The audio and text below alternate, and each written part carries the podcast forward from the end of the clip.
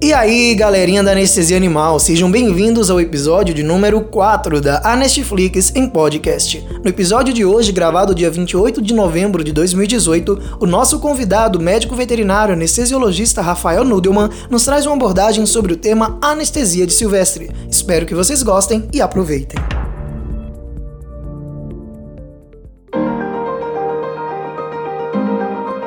O Rafael, ele, ele é sócio proprietário da Pro Silvestres, trabalha com uma clínica que trabalha, né, especializada aí com animais silvestres.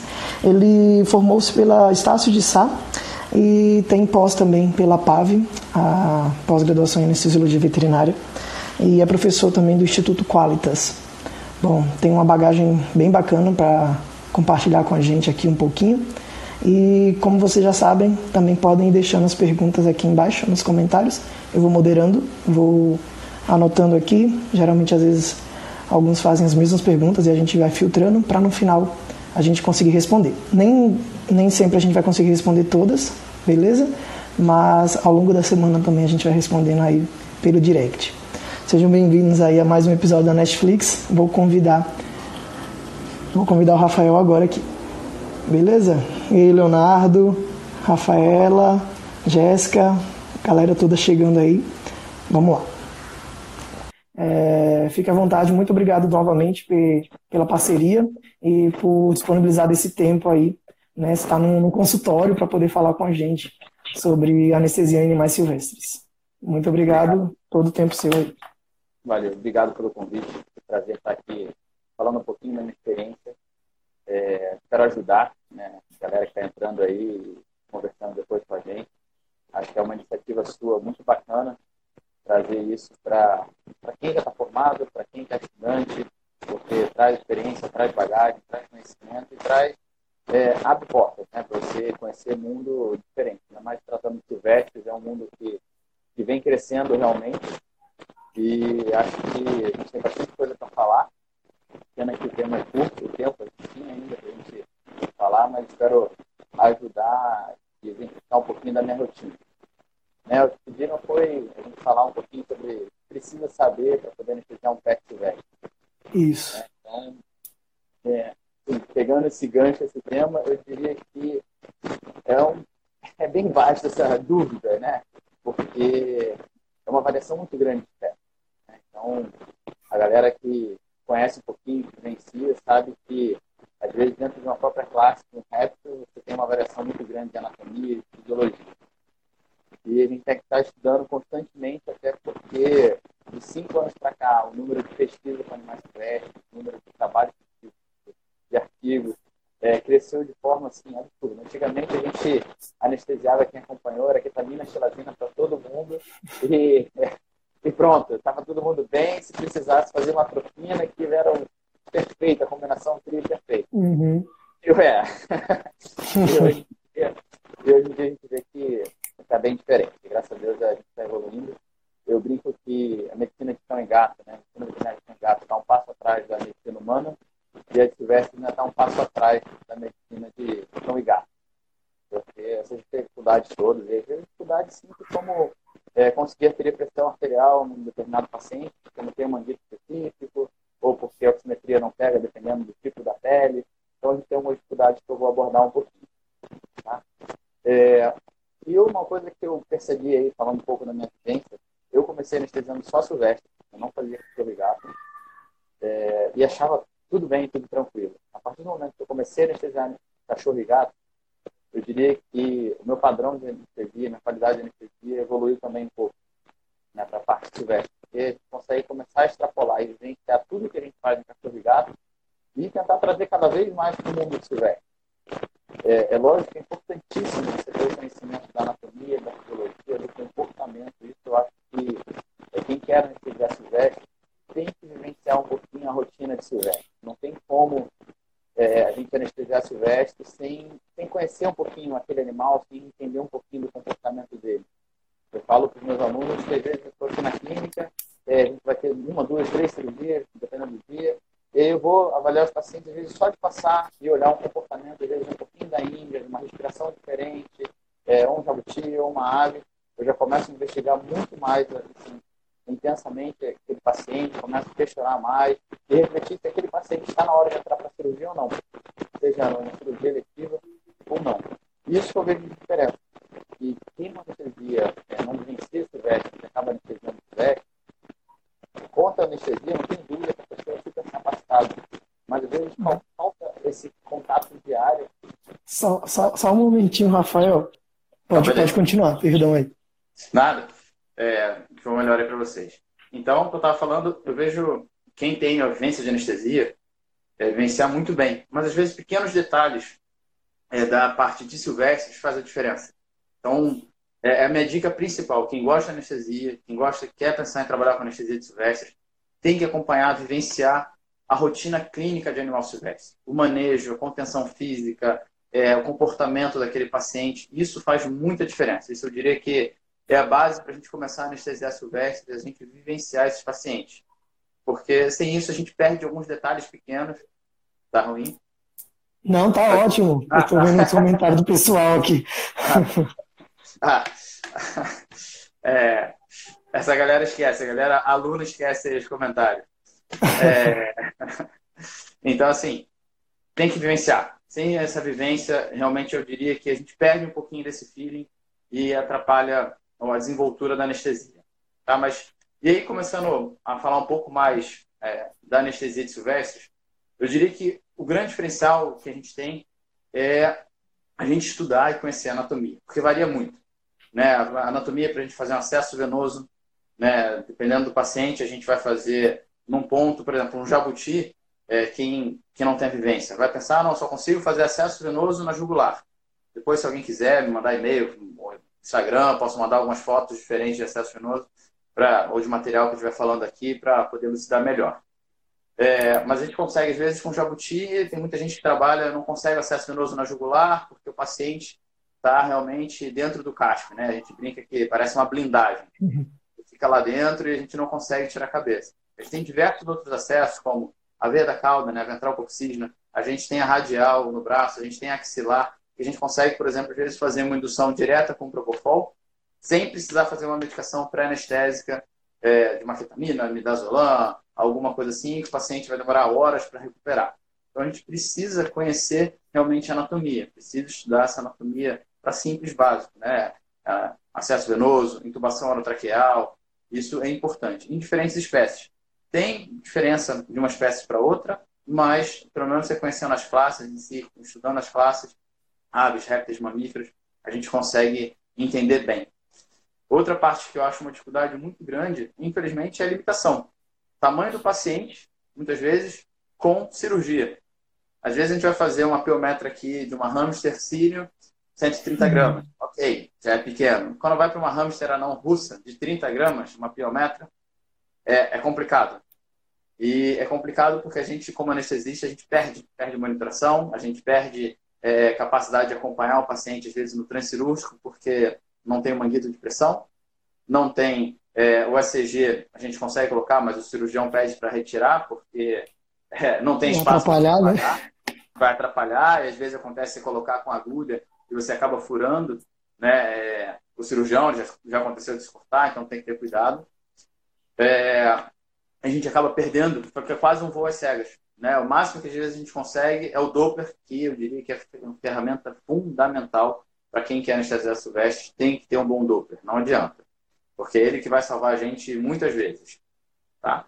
E essa é uma dificuldade muito grande. Outra, às vezes alguns monitores, alguns aparelhos de anestesia não, não comportam a frequência cardíaca. Né? Você vai pegar um, um paciente pequeno, quanto menor o paciente, maior o metabolismo e maior é a frequência cardíaca, maior a frequência respiratória. E às vezes o monitor vai 250, 300, 350, e dependendo do paciente, não vai chegar, vai passar dessa frequência. Então a gente vai ter pequenos roedores, 400 batimentos por minuto, aves, 600, 800 batimentos por minuto. Então acaba sendo uma dificuldade também é, grande acompanhar esse paciente se a gente não tem o equipamento adequado. Tá? É, outro ponto que a gente precisa conhecer detalhe básico: tempo de jejum. Né? Então, assim, se eu não conheço a espécie, eu não sei a fisiologia, eu preciso de tempo de jejum. Quanto tempo de jejum para cada espécie? Quando eu falo que para um réptil ele pode ter uma semana de jejum, tem muita gente que acha um absurdo. Meu Deus, caramba, tem certeza? É, é isso mesmo? Fala, pode, dependendo da alimentação que a gente vai oferecer para o paciente, dependendo do estado clínico, pode chegar uma semana. Vai pensar que, por exemplo, uma serpente come a presa inteira. Se ela não, se ela não tiver o tempo para digestão, na hora que esse paciente está anestesiado, dependendo do quanto de volume no estômago tiver, e por eles não terem diafragma, né, a gente vai falar um pouquinho de fisiologia, anatomia das espécies, mas é, esse conteúdo no estômago pode acabar é, fazendo pressão no pulmão e a gente tem uma dificuldade na ventilação. Então a gente tem que ter alguns detalhes. É, por exemplo, coelho, porquinho da Índia, dificilmente regurgitam. A gente fala, ah, então ótimo, não precisa de tempo de jejum. Na minha experiência, eu diria assim, pelo menos umas duas horas o paciente está bem. Porque é um paciente que se alimenta muito, se ele vai para cirurgia, muitas vezes está um animal que não está comendo muito bem sozinho, a gente precisa suplementar na papinha. E é o conteúdo que fica na cavidade oral, principalmente se for uma cirurgia odontológica, né, que o paciente tem uma disfagia, tem uma dificuldade de mastigação, é importante que a gente retire esse conteúdo e fique o menos conteúdo possível. Então, se a gente não faz tempo nenhum de jejum, é, acaba que esse paciente daqui a pouco está com a cavidade oral cheia de conteúdo, cheio de resto de papinho, resto de alimento, e quando você vai fazer uma anestesia, você pode ter uma falsa via, você pode ter uma broncoaspiração. Então, são pequenos detalhes que eu diria que é a grande dificuldade da anestesia de silvestre. Tá? É, por exemplo, algumas aves têm papo, outras não. Papo né, é aquela circulação que literalmente fica com o papo cheio quando a ave se alimenta. E, por exemplo, a gente tem que saber o tempo de jejum. Normalmente, o tempo de esvaziamento do papo, em torno de 3 a 4 horas para uma ave. Dependendo da espécie, dependendo do que você alimentou, esse esvaziamento pode ser mais rápido ou mais demorado. Aves menores, com metabolismo mais rápido, a gente precisa fazer um tempo de jejum menor. Passeriforme, a gente não faz jejum realmente, é jejum de 15, 20 minutos só. Então a gente tem que ter esse cuidado, porque às vezes a gente esquece, faz um jejum maior, alguém retira o alimento, a gente não viu, e quando a gente foi ver, o paciente não retorna da anestesia simplesmente porque ele fez uma hipoglicemia, que é no paciente que não deveria ficar tanto tempo sem comer. Tá? Aves maiores, a gente pode chegar aí a 24 horas de jejum, né? Aves rapina que comem alimento por inteiro, dependendo do tamanho da espécie, a gente pode chegar a 24, 12, 24. Aí falam, ah, não, ave rapina, então vou fazer 24 horas de jejum. Se você pega um quiri-quiri, que é um falcão bem pequenininho, em torno de 100 gramas, é, a gente não vai fazer esse tempo todo, vou fazer 6 horas de jejum no máximo, tá? Então, essas são algumas dificuldades que a gente tem que conhecer realmente o paciente para entender. E, falando em conhecer, no mínimo, eu já aconteceu de. Isso é legal na parte silvestre, às vezes eu nunca anestesiei um paciente. É, por exemplo, sei lá, vou fazer um, um axolote, que é um anfíbio diferente, um sapo quando foi anestesiar a primeira vez, ou quando a gente passa por um urso, por exemplo. A gente tem que correr atrás da informação. Né? Eu brinco que se não é emergência, se não é um paciente crítico tem que entrar no centro cirúrgico agora, me dá duas horinhas para eu sentar, ler, conhecer quem é meu paciente, é, para eu conseguir monitorar ele da forma correta. Né? Então, eu tenho que saber qual a frequência cardíaca, eu tenho que saber qual a frequência respiratória, eu tenho que saber qual a temperatura adequada para aquele paciente. Isso se torna importante para a gente poder estar tá acompanhando o paciente bem. Se não, por exemplo, é, pergunta para a galera aí refletir, né? Qual a temperatura média de um gambá? É, quem muita gente esquece, não pensa, não sabe. É, é comum, a gente está aqui na clínica, um colega recebeu na clínica porque alguém atropelou, porque alguém achou em casa, o cachorro atacou, e vai fazer a cirurgia, vai fazer. Já teve um caso que eu acho, sempre conto que é legal. Ah, fez a cirurgia, ficou tudo bem, porque Gambá é muito próximo de um cachorro, então consegue monitorar bem, indução tranquila, acesso venoso. E aí ela me ligou, Rafa, o que, que eu faço? A temperatura não sobe, está em 35, vai 35,5 e não sobe. Eu falei, para, pelo amor de Deus, você está fritando o paciente daqui a pouco. Eles são espécies que têm um metabolismo muito mais baixo. Então, a gente fez um trabalhinho uma vez que é, a temperatura média de um gambá é em torno de 33,4 graus. Então, se eu não conheço isso, no pós-cirurgia ou no transcirúrgico, eu vou aquecer demais, eu vou ficar com uma temperatura muito baixa, provocar uma hipotermia. Então, a gente precisa realmente conhecer o paciente. Tá? É, conhecendo o paciente, aí entra na parte realmente mais voltada da anestesia também, farmacologia. Saber quais fármacos eu posso usar, o que, que se torna indicado, é, o que, que aquele paciente pode receber de medicação ou não. Detalhes simples. É, né, o, a tiletamina, que é o composto que vem junto com o zolazepam do zoletil, é, pode levar a nefrotoxicidade em coelho. É um caso à parte.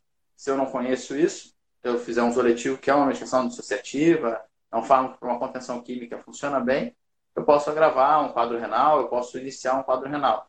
Então, a gente tem que ter alguns cuidados.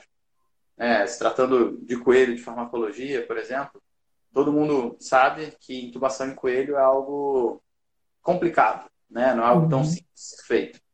Então, eu sempre oriento os alunos, os estagiários, falo, gente, se vocês não têm uma máscara laríngea, existe uma máscara laríngea própria para coelho, né? É, não fazendo propaganda, mas é importante conhecer. É, é, tem que conhecer, é a VGL. É, quem trabalhar tem que procurar e, e, comprar, porque é uma segurança, uma segurança das vias aéreas acessadas. Mas quem não tem ela ou não tem a prática de entubar, não faça propofol. Porque a tendência é que se você errar um pouquinho a dose, o paciente estiver um pouco mais debilitado, você vai induzir uma apneia. Então, assim, é, a gente tem que ter cuidado com as espécies que a gente vai trabalhar. Né? Então, eu vou evitar de fazer um propofol no coelho, já que eu tenho dificuldade, eu não vou conseguir entubar. Porque eu sei que é um fármaco que induz apneia, e se coelho tem, por anatomia, é uma dificuldade, proporciona uma dificuldade maior na intubação traqueal, eu evito fazer. Né? Vou induzir na máscara, vou fazer manutenção na máscara, são respiradores nasais obrigatórios, então anestesia pode fazer tranquilamente por uma máscara com manutenção de isoflurano. Se a pessoa tem é, habilidade ou a máscara VGL, máscara laríngea, pode fazer indução no Propofol, pode fazer o transcirúrgico com manutenção com infusão contínua de Propofol, que também fica ótimo. Ah, mas isso é importante a gente, a gente conhecer um pouquinho da espécie para a gente entender o que a gente pode e o que a gente não pode fazer. Né? É, lembrar que, por exemplo, entre anatomia e fisiologia, répteis e aves têm um sistema porta-renal. Muita gente já conhece, está careca de saber. Mas nada mais é do que vasos sanguíneos que vão drenar né, a parte da cavidade celomática, né? Como para quem não conhece muito, para a parte de membro posterior e cauda, basicamente, então seria do nível barriga, mais ou menos, altura do rim, para baixo, drenando o sangue, passando, fazendo a passagem direta para o rim. Se a gente faz né, a medicação em membro posterior dos répteis e aves, a tendência é que você tenha né, a passagem pelo sistema porta-renal esse fármaco vai fazer passagem direta pelo, pelo rim, não passando pelo fígado. Logo, ele não vai ser metabolizado, logo, o fármaco não vai ter ação. Então, a gente evita um pouquinho. Hoje em dia, cada vez mais o sistema porta-renal está sendo discutido, é, quando ele seria ativado, quando não. Né? Então, alguns autores falam sobre desidratação, estresse, estresse térmico, é, desnutrição, é, é liberação de catecolaminas. Então, ainda é discutido. Como não se tem ainda uma exatidão no como funciona esse mecanismo, a hora que ele seria ativado ou não, a gente evita de fazer mesmo posterior. A gente precisa conhecer isso para uhum. não repetir o erro. Até porque, dependendo de como for, se for um fármaco nefrotóxico, na hora que ele faz a passagem pelo rim sem ser metabolizado, a gente pode estar causando uma nefrotoxicidade. Então, a gente tem que evitar um pouquinho o uso de nos membros posteriores em répteis e aves. Okay? É, bom, outro ponto importantíssimo que a gente precisa conhecer e por isso a gente tem que vivenciar é contenção física. Não tem como eu falar de anestesia, não tem como eu falar de avaliação do paciente se eu não falar sobre contenção física. Tá? Eu tenho que conhecer a contenção física, eu tenho que saber qual a melhor maneira de eu conter um paciente. Às vezes eu vou ter que só conter quimicamente, ok, vou botar na câmara de indução e vou nem encostar no paciente. Mas para eu poder fazer um exame clínico, para eu poder fazer uma aplicação de uma medicação, eu tenho que fazer uma boa contenção física. É, algumas espécies, como o jabuti, né, não precisa me preocupar tanto. Mas ter um parecido, né, um primo, um cágado, se eu não fizer uma boa contenção física, ele pode arranhar, ele pode cair da minha mão, ele pode morder alguém. Então, é, realmente eu preciso conhecer e fazer. É, aquela história de que passarinho morre na mão, literalmente é verdade, gente. A descarga adrenérgica, principalmente das aves menores, dos passeriformes, principalmente, é na hora que você faz a contenção física. A descarga adrenérgica é tão alta que esse paciente pode ter uma síncope e virar óbito. Ainda mais quando o paciente clinicamente não está bem, ainda mais quando esse paciente está desidratado, ainda mais quando esse paciente tem uma dispneia. Então, todo cuidado, né, que nem eu falei para vocês, de vivenciar essa parte de rotina de animais silvestres, clínica, manejo importante. Porque às vezes chega um paciente pré-cirúrgico, Vou pegar o caso de um passeriforme que é comum. Chega o paciente aqui na clínica para retirada de cisto de perna. Tem que ser anestesiado. Ok. O paciente já chega aqui estressado com dispneia. Não é o paciente que eu vou para a mesa agora, não é o paciente que eu vou para a cirurgia agora. Ele vai para a nossa internação, ele vai ficar num ambiente calmo, tranquilo, dependendo de como for, ele vai receber suplementação de oxigênio. Depois disso, eu vou fazer a avaliação. Como é um cisto de pena, não é nada de emergência, se eu, após a avaliação, ele estiver bem, ótimo, vamos para a cirurgia. Se não tiver, ele vai recuperar, vou buscar informação, vou fazer um exame de sangue, vou fazer um raio-x para buscar informação sobre aquele paciente, caso ele não tenha ou necessite de alguma coisa a mais. Então, a gente precisa conhecer. E nisso, a contenção, por exemplo, é fundamental. Quanto tempo eu posso ficar com esse paciente na mão, no caso do passeriforme? Que, que sinais ele está demonstrando de estresse? Né? Um bico aberto, respiração mais rápida, uma taquipneia, é, a frequência cardíaca aumentou. Se você não tem o ouvido preparado para escutar, não dá para contar de um canário. Mas se você tem ouvido já na rotina, você sabe se aquela frequência cardíaca está aceitável ou não. Então a gente precisa vivenciar isso. Né? Como é que faz a contenção física de uma ave de rapina? Ela é diferente de uma contenção física de um papagaio, né? de um pistacídeo? É diferente de um passeriforme? Tudo isso a gente tem que aprender. Como, quais são os sinais que ele vai demonstrar que eu preciso realmente devolver o paciente a gaiola, a caixa de transporte, né? É, dependendo do caso, eu preciso ficar com alguma medicação de emergência, com oxigênio próximo para esse paciente. Porque se a gente faz uma contenção errada, eu posso ter fuga do paciente, esse paciente pode me machucar, esse paciente, por exemplo, como uma ave, você pode ter uma fratura na asa, você pode ter uma fratura na pata. É, se você faz uma contenção errada, essa ave precisa do movimento da musculatura né, intercostal para ventilar, para respirar. Se eu faço uma contenção com muita força, não permitindo esse movimento, eu vou promover que essa ave venha a óbito na sua mão, devido à contenção que não foi a mais adequada, porque a ave não pôde respirar literalmente. Então a gente tem que ter cuidado, a gente tem que saber fazer a contenção, isso é importantíssimo. Tá? É, outras espécies acabam sendo mais tranquilas, mas principalmente as aves é uma contenção importante. Coelho também é interessante a contenção, tem que ter cuidado. Coelho, é, aquela ideia de conter pela orelha né, e tirar o coelho da cartola, tem muita uhum. gente que ainda acha que é verdade que pode. Gente, tomem cuidado. Coelhinho é um animal extremamente estressado, agitado. Quanto mais jovem menor, mais estressado, mais agitado. É, então tem que fazer uma contenção bem feita. Principalmente dando apoio à lombar. Tá? O coelhinho tem uma massa óssea muito mais é, fina, menos densa, quando proporcional à musculatura dele. Então, o movimento de chutar do coelho é muito forte. E quando ele faz esse movimento sem a gente estar dando apoio à lombar, ele pode literalmente fraturar a coluna fraturar um fêmur. Então a gente tem que ter cuidado na contenção de um coelho. Tá? Ele pode cair do nosso colo se a gente está contendo de forma errada. E pegando esse gancho aí, todo mundo, ah, então meu Deus, vou pressionar, vou apertar o animal, vou ter que conter firme. Não, a contenção é para ser firme, mas ao mesmo tempo delicada. É uma pressão que a gente faz ao paciente para que ele entenda que está contido. Não é para usar força. É lógico que se a gente vai conter um urso, a minha força vai ser muito maior que o paciente exige e suporta uma força maior. Agora, é uma questão de proporção. Né? A força que eu vou impor numa ave pequena, um passeriforme, é, uma calopsita, é uma. A força que eu vou conter para conter uma ave de rapina, uma arpia, é outra. Então, a gente tem que ter cuidado. E tem que ter mão, sensibilidade. Acompanhar o paciente, olhar o paciente se ele respira bem, coloração de mucosa, né? o estado dele. Tudo isso é importante a gente acompanhar durante a contenção. Se achou que não está bem, solta o paciente na casinha, no, na gaiola, onde é que ele esteja. Deixa ele recuperar, deixa ele respirar, fornece oxigênio se for necessário. Tá?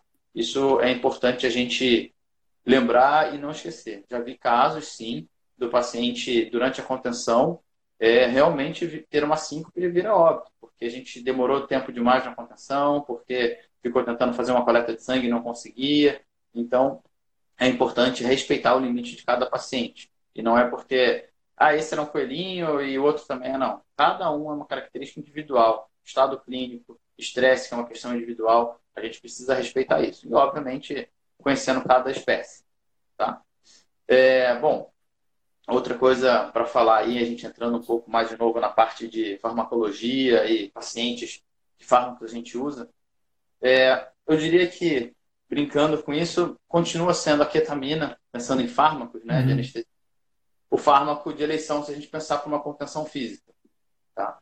É, o isoflurano, para quem tem mão, eu acho muito interessante a indução, às vezes, direta no paciente, às vezes mesmo que seja para um exame clínico. Então, assim, por exemplo, um Red Hog. Chega aqui para gente na clínica e Red Hog, para quem não conhece, é aquele ouriço africano. Tá? É, tem uns espinhos, não chega a machucar, mas incomoda e ele se fecha como se fosse uma bolinha. Então, fica bem difícil um exame clínico, quase impossível. Ele chega aqui para a gente na clínica, se o paciente tranquilo, maravilha, permite o exame clínico. Se não é, poderia já alçar mão, ah, vou fazer uma ketamina e midazolam. Não está errado, gente. Perfeito, funciona muito bem. É são fármacos estáveis, são fármacos seguros. Mas se você tem uma rotina de anestesiar, se você pensa em liberar logo o paciente, a, a indução rápida no isoflurano se torna bem interessante. Tá? Uma coisa para vocês pensarem aí e, e, usarem. E aí eu sempre vou falar para vocês, né? gente, é, animal silvestre, devido a metabolismo, devido à anatomia, vocês têm que se preocupar com toda a parte de emergência. Na hora que vocês forem sedar, anestesiar um paciente, vocês têm que se preocupar com qualquer possibilidade de intervenção, qualquer possibilidade de emergência. Então, todo paciente que eu vou fazer, eu vou sempre pesar o paciente antes, eu vou é, é, calcular os fármacos que eu vou utilizar para indução, manutenção, for, mas toda a parte de emergência, todo fármaco de emergência vai estar calculado. Quanto mais rápido é o metabolismo, quanto mais acelerado for esse metabolismo, mais é, cuidado eu tenho que ter. Com isso, aves, elas estão sempre as medicações de emergência já puxadas e identificadas. Parece que eu estou sendo chato, mas às vezes eu demoro. É, o pessoal aqui da clínica, meu sócio, o pessoal que trabalha comigo, sabe que eu sou chato e demoro, anoto tudo. É uma dica que já me ajudou a salvar muitas vidas, não perder um paciente, porque estava tudo do meu lado, identificado, é, porque realmente para uma ave faz a diferença. Tá? Então a gente precisa ter isso, é, para não, não correr nenhum risco desnecessário. Ok? Então, mesmo que seja, ah, vou só induzir no ISO, não tem problema. Medicação de emergência, acesso venoso, é, acesso de via aérea, tem traqueotubo? Não tem. Às vezes a gente vai lidar com um paciente que o traqueotubo 2 tem o cuff, que é o menorzinho que a gente tem, ou um, para quem consegue trazer de fora, é grande. Então vou ter que usar uma sonda uretral, é, 4, 6, dependendo do tamanho. Então, eu tenho esse material para via aérea, coberto já, pronto. Tenho material para acesso venoso, então a gente tem que ter tudo de emergência. Não importa o fármaco que a gente vai fazer, não importa a contenção física que a gente vai fazer. Tá? É, então, eu diria assim, se vocês querem uma contenção física, ketamina e midazolam se torna um fármaco bem interessante. Tá? São fármacos, de novo, seguros. Lembrando sempre, é, tem vezes que a pessoa me pergunta assim, Rafa, mais coelho, mais o jabuti, mais essa iguana, o porquinho da Índia, sente dor? Claro, galera. É, assim, são, se você pensar nos mais difíceis, são os répteis, talvez, a gente interpretar e reconhecer dor neles, mas os estudos comprovam que eles têm toda a parte neuroendócrina para percepção da dor. Como eles manifestam, a gente ainda está estudando isso melhor. Mas se a gente vai fazer qualquer procedimento doloroso que envolva dor, tem que entrar no nosso protocolo um analgésico. Tá? Qual analgésico melhor? Depende para a dor que a gente vai né, acabar desenvolvendo, dependendo do procedimento cirúrgico, se é uma sedação, se o que é, mas tem que trabalhar com analgésico. Okay? Cada espécie tem doses diferentes de analgésico, cada espécie tem analgésico de eleição, então a gente tem que estudar. Tem também, para quem gosta, tem um livro que é um formulário, basicamente um livrinho de bolso, que dá todo esse direcionamento para doses, fármacos que a gente possa usar. Tá? Então, é um livro bem interessante para quem gosta de trabalhar com silvestres adquirir.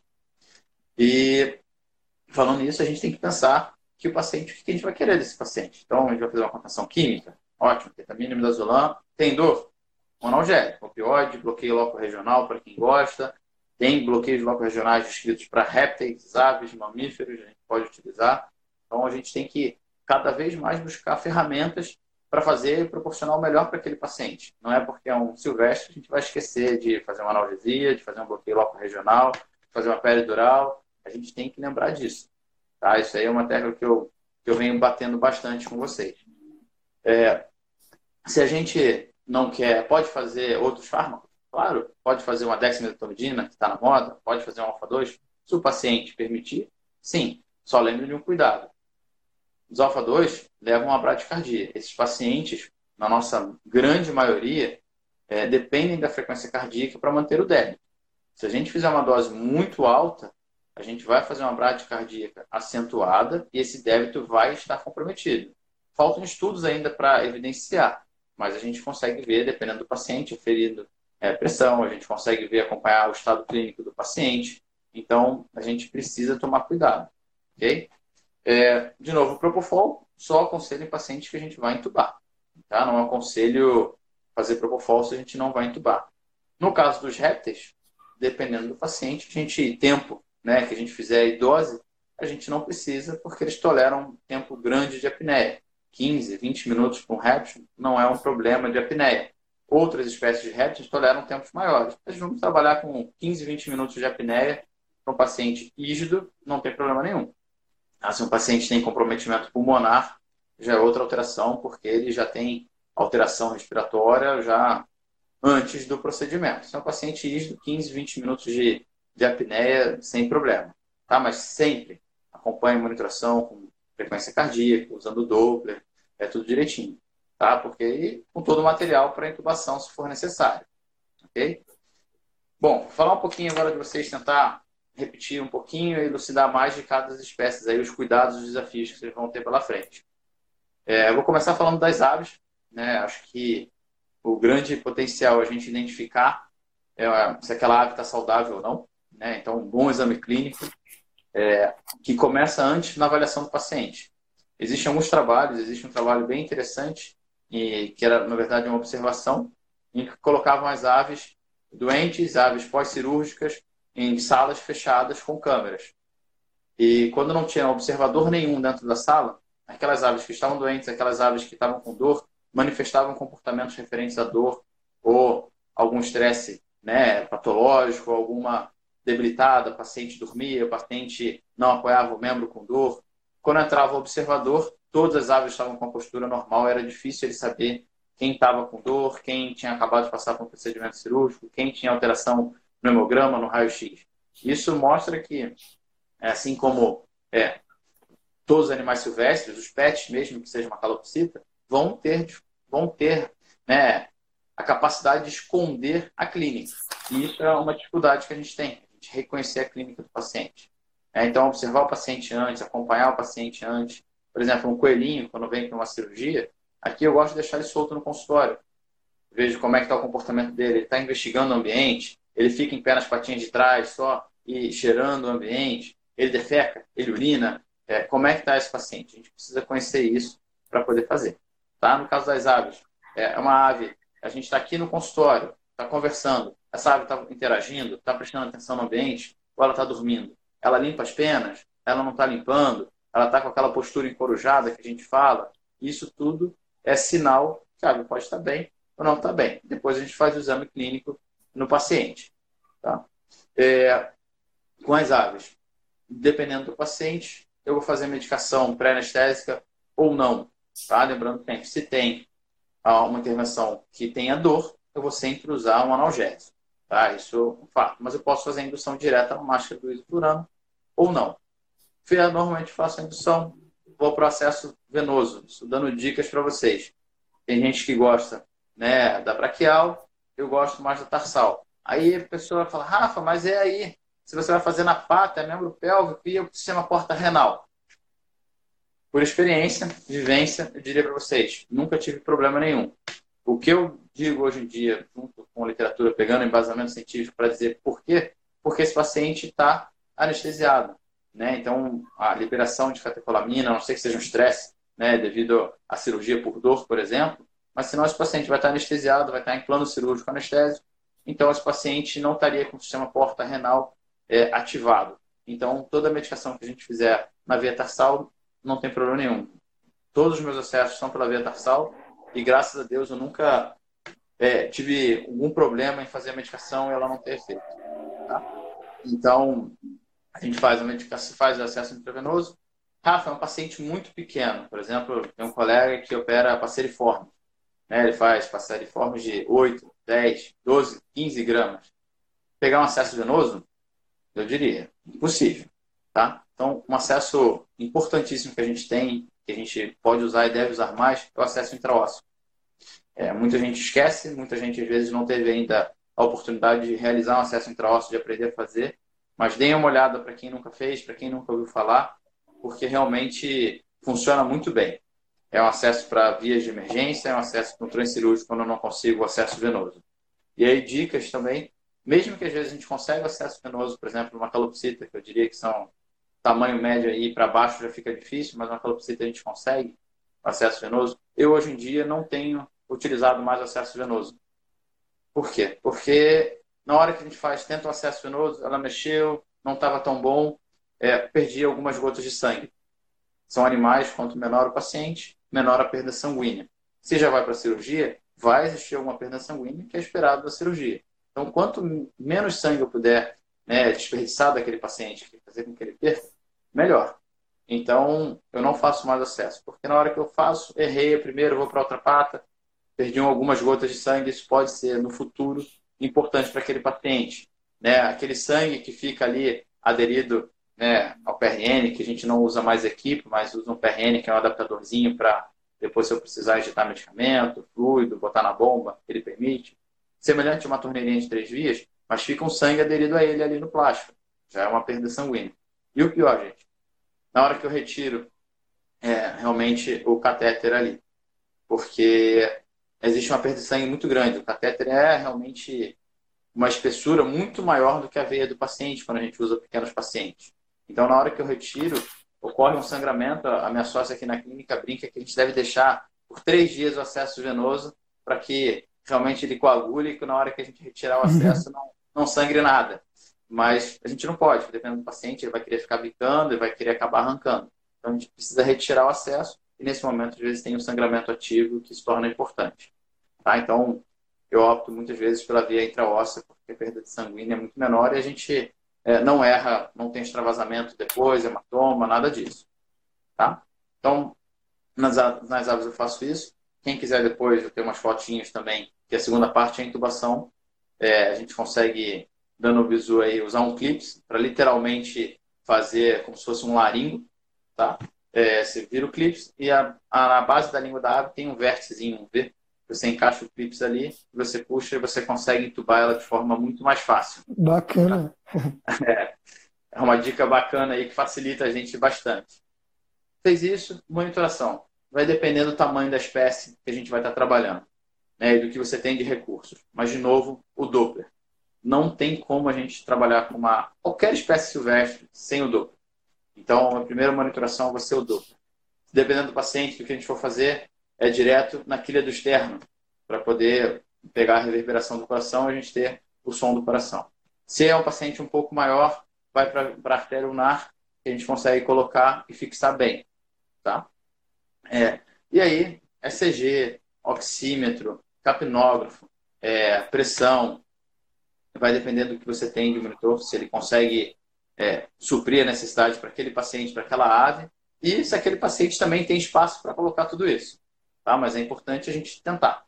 É, o que a gente consegue, com certeza, que eu sempre falo é Doppler, esteto, não esqueçam, não, quem está acostumado a só trabalhar com monitor vai sofrer bastante para anestesiar silvestres, porque se a gente fica ligado só no monitor, a gente, no uhum. silvestre, a gente tem que estar tá olhando direto para o paciente, se tem reflexo palpebral, se não tem, como é que está tônus, como é que está a respiração. Isso a gente sofre bastante. A gente trabalha muito mais em silvestre do que quando está só um monitorzinho ali dizendo tudo para a gente estar tá bem se não está. E um ponto importantíssimo também, temperatura. É, não esquecer que as aves têm um metabolismo muito mais alto que os mamíferos e tem uma temperatura muito mais alta também. Dependendo da espécie, pode ser de 39 a 42 graus, 43 graus. É lógico, quando a gente anestesia um paciente, a gente tem perda de temperatura já, porque você perde o controle do, do centro de termorregulação. Então a gente perde um pouco de temperatura.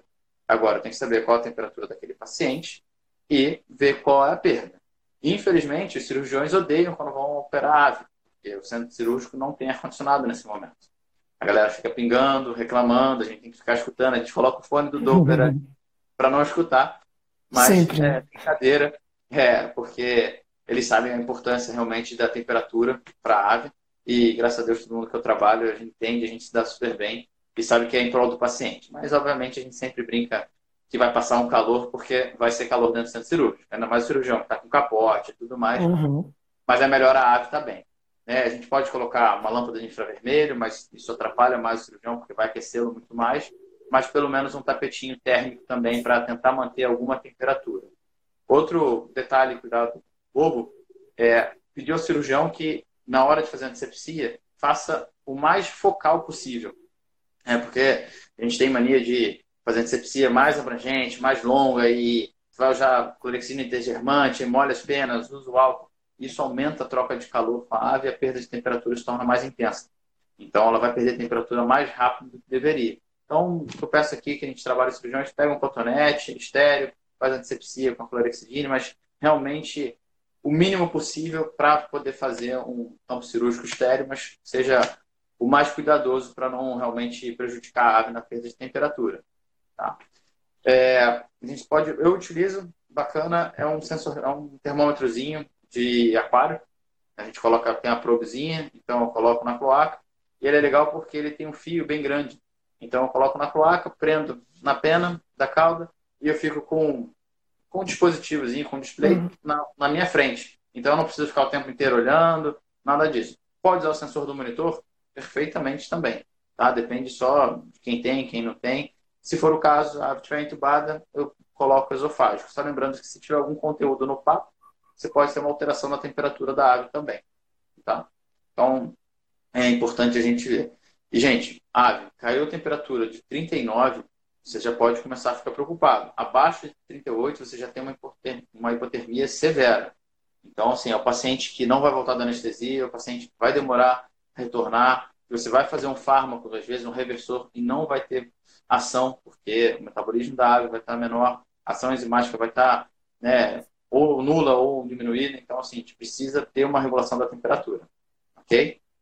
É, da mesma forma que mamíferos, cão e gato, a gente também deve subir a temperatura de forma lenta e gradual. Não é para acabou a cirurgia, fechou, vamos botar ela no, no micro-ondas. Não. É para ter que subir, levantar a temperatura gradualmente. Ok? É, se alguém depois tiver dúvida, alguma coisa mais sobre aves, a gente posso ajudar a responder as perguntas. Cuidado na recuperação. Tá? É, a gente pensa logo que a melhor postura para deixar uma ave pós-cirúrgica seria, pensando na gente, né, em decúbito dorsal. Mas lembrando que as aves também não possuem diafragma e o pulmão está aderido no dorso. Então, se a gente coloca ela no decúbito dorsal, as vísceras vão acabar comprimindo esse pulmão e a gente vai ter uma dificuldade na ventilação, vai prejudicar essa ventilação.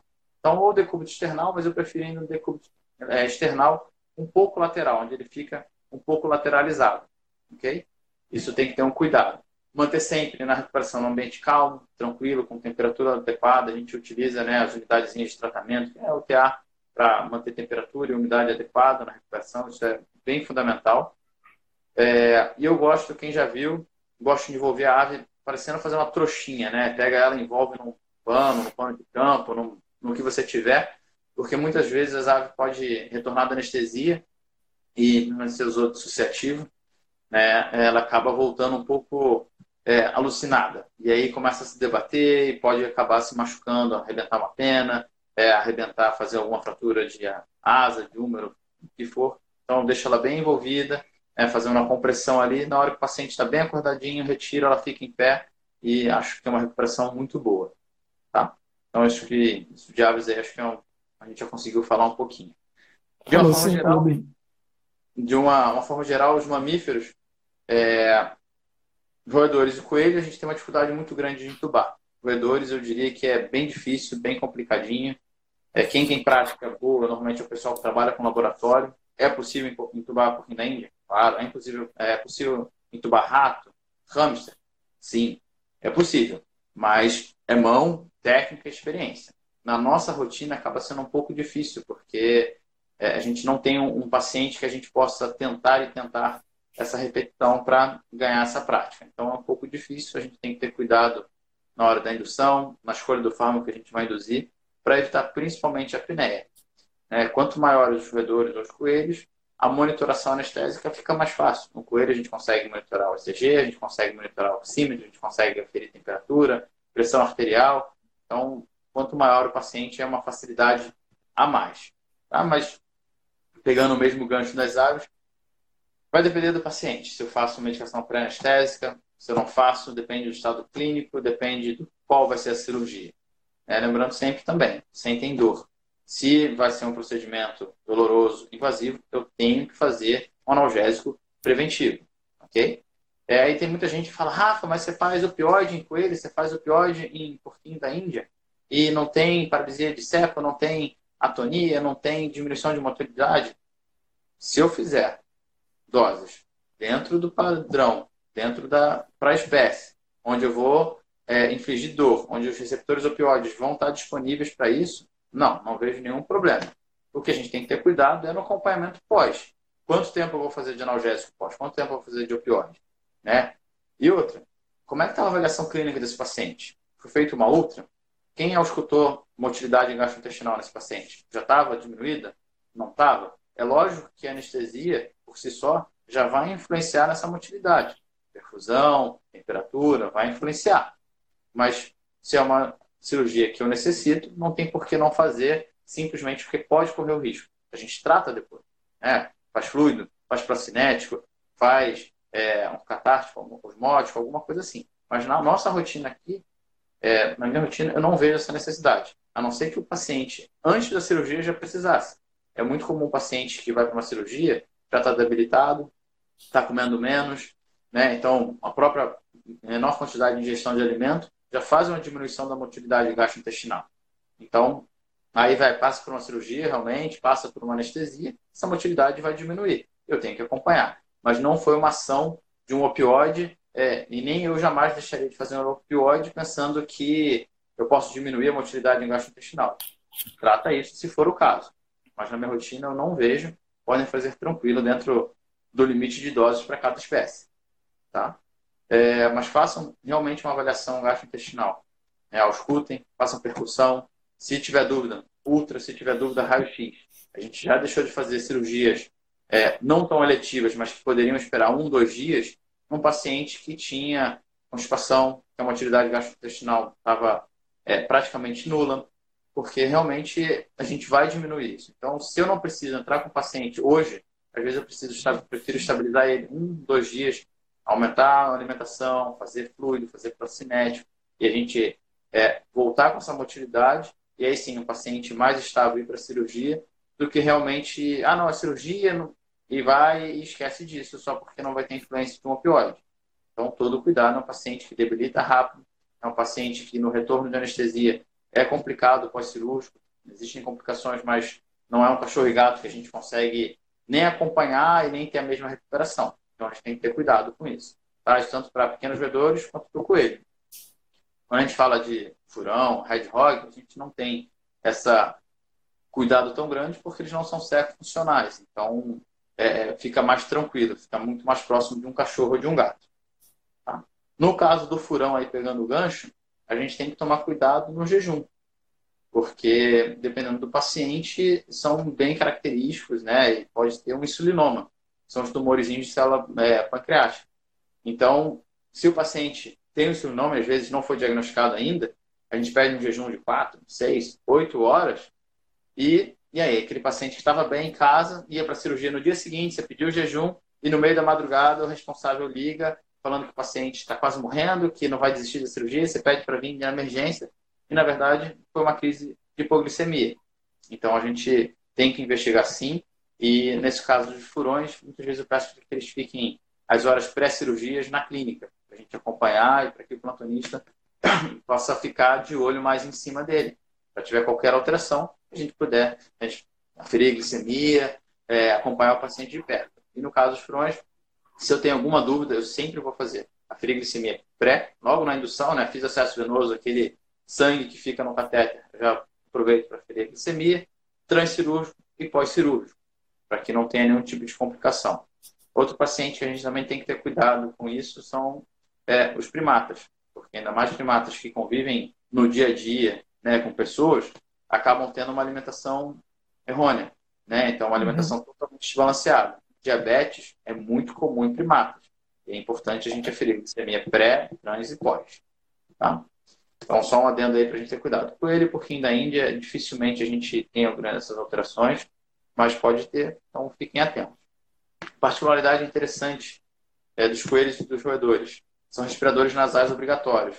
Então, se a gente consegue fazer procedimento odontológico né, e anestesiar para isso, utilizando uma máscara facial na narina. E fica muito bem, o paciente fica estável, respira bem, a gente consegue manter o paciente anestesiado dessa forma. Os, os porquinhos da Índia, os pequenos roedores, fazem menos apneia né, pelo cheiro do ISO do que o coelho. O coelho, realmente, aquele cheiro pungente do, do ISO, que é bem característico, é algo que irrita as vias aéreas eles fazem apneia. Então, às vezes, quem não tem o costume, é difícil ajustar o plano e chegar no plano anestésico para um coelhinho. Porque você abre um pouquinho o ISO, ele faz apneia. Aí você vai e fecha o ISO, ele volta a respirar. Aí você abre mais, ele faz apneia. Então, o que eu indico? Ou faça uma medicação pré-anestésica mais potente, onde você vai ter quase uma inconsciência do paciente, né? Você vai ter realmente uma dissociação do córtex. No caso, seria o uso da ketamina para isso. Ou é, você vai abrindo isso bem devagarzinho e acompanhando a respiração. Ele parou de respirar, o que vai ser comum de ele. Espera 20 segundinhos, ver se ele volta a respirar. Não voltou, você reduz um pouco isso e depois volta a abrir novamente mais lento, até chegar num plano cirúrgico anestésico e que o paciente esteja ventilando e saturando bem. Tá? Os porquinhos da Índia ficando roedores, a gente tem uma dificuldade menor quanto a isso. É, dica de porquinho da Índia que eu falo, aqui na, na, clínica a gente tem uma rotina muito grande. Vocês podem até ver que o quadro aqui atrás é, é de odonto. Esse é o consultório uhum. do, do meu sócio. E ele trabalha muito com a parte de odonto. Né? Então, a procura aqui para a gente é alta. Tem meses que a gente faz 20, 30 procedimentos odontológicos. E eu brinco que eu comecei anestesiando por fim da Índia para odonto, fazendo ketamina, midazolam e opioide. Depois passei para midazolam e opioide. E hoje em dia faço indução direto na caixa de indução. Obviamente vou fazer depois opioide intravenoso, vou fazer analgesia que for necessária intravenosa, mas eu faço a indução e manutenção direto no ISO, é, sem utilizar medicação pré-anestésica porque são pacientes normalmente que têm uma dificuldade de se alimentar, eles começam a desenvolver alterações hepáticas bem significativas, esteatose, lipidose, e se eu faço uma medicação pré-anestésica, como eu vinha fazendo, o tempo de recuperação desse paciente é muito maior. É, graças a Deus, nosso índice de perda é bem baixinho. Antigamente era baixo também, mas hoje em dia, usando esse protocolo, é, a minha recuperação é muito mais rápida. O paciente é liberado para casa muitas vezes no mesmo dia, horas depois da cirurgia é, e a nossa perda também de paciente diminuiu muito. Então, é uma dica minha que eu passo para vocês aí. É, quem gostar de usar e testar, vai valer a pena, vai ver que realmente melhora. Tá? É, Red Hog, já falei para vocês, indução na máscara. E aí um detalhe também que eu acho bacana. Eu faço indução na máscara, vai para cirurgia, por semana passada, retrasada, a gente fez uma splenec no Red Hog. Splenectomia, tirou o baço tinha um tumor de um centímetro, o baço tinha dois centímetros de tamanho. Então, é um tumor importante, carinha. É, faço a indução na máscara, né, na câmara de indução, na verdade, passo para a máscara. Só que, ainda mais quem não tem rotina, experiência, vai ter talvez uma dificuldade de ajustar o plano, ainda mais se não for um vaporizador calibrado. Minha dica, faça depois que ele já estiver dormindo, sedado no isoflurano, faça uma medicação é, sedativo, um midazolam um opioide, midazolam é uma dose baixinha de ketamina, porque eu já vi acontecer da gente errar o plano e o que, que o Red Hog faz, por natureza, ele se fecha como bolinha.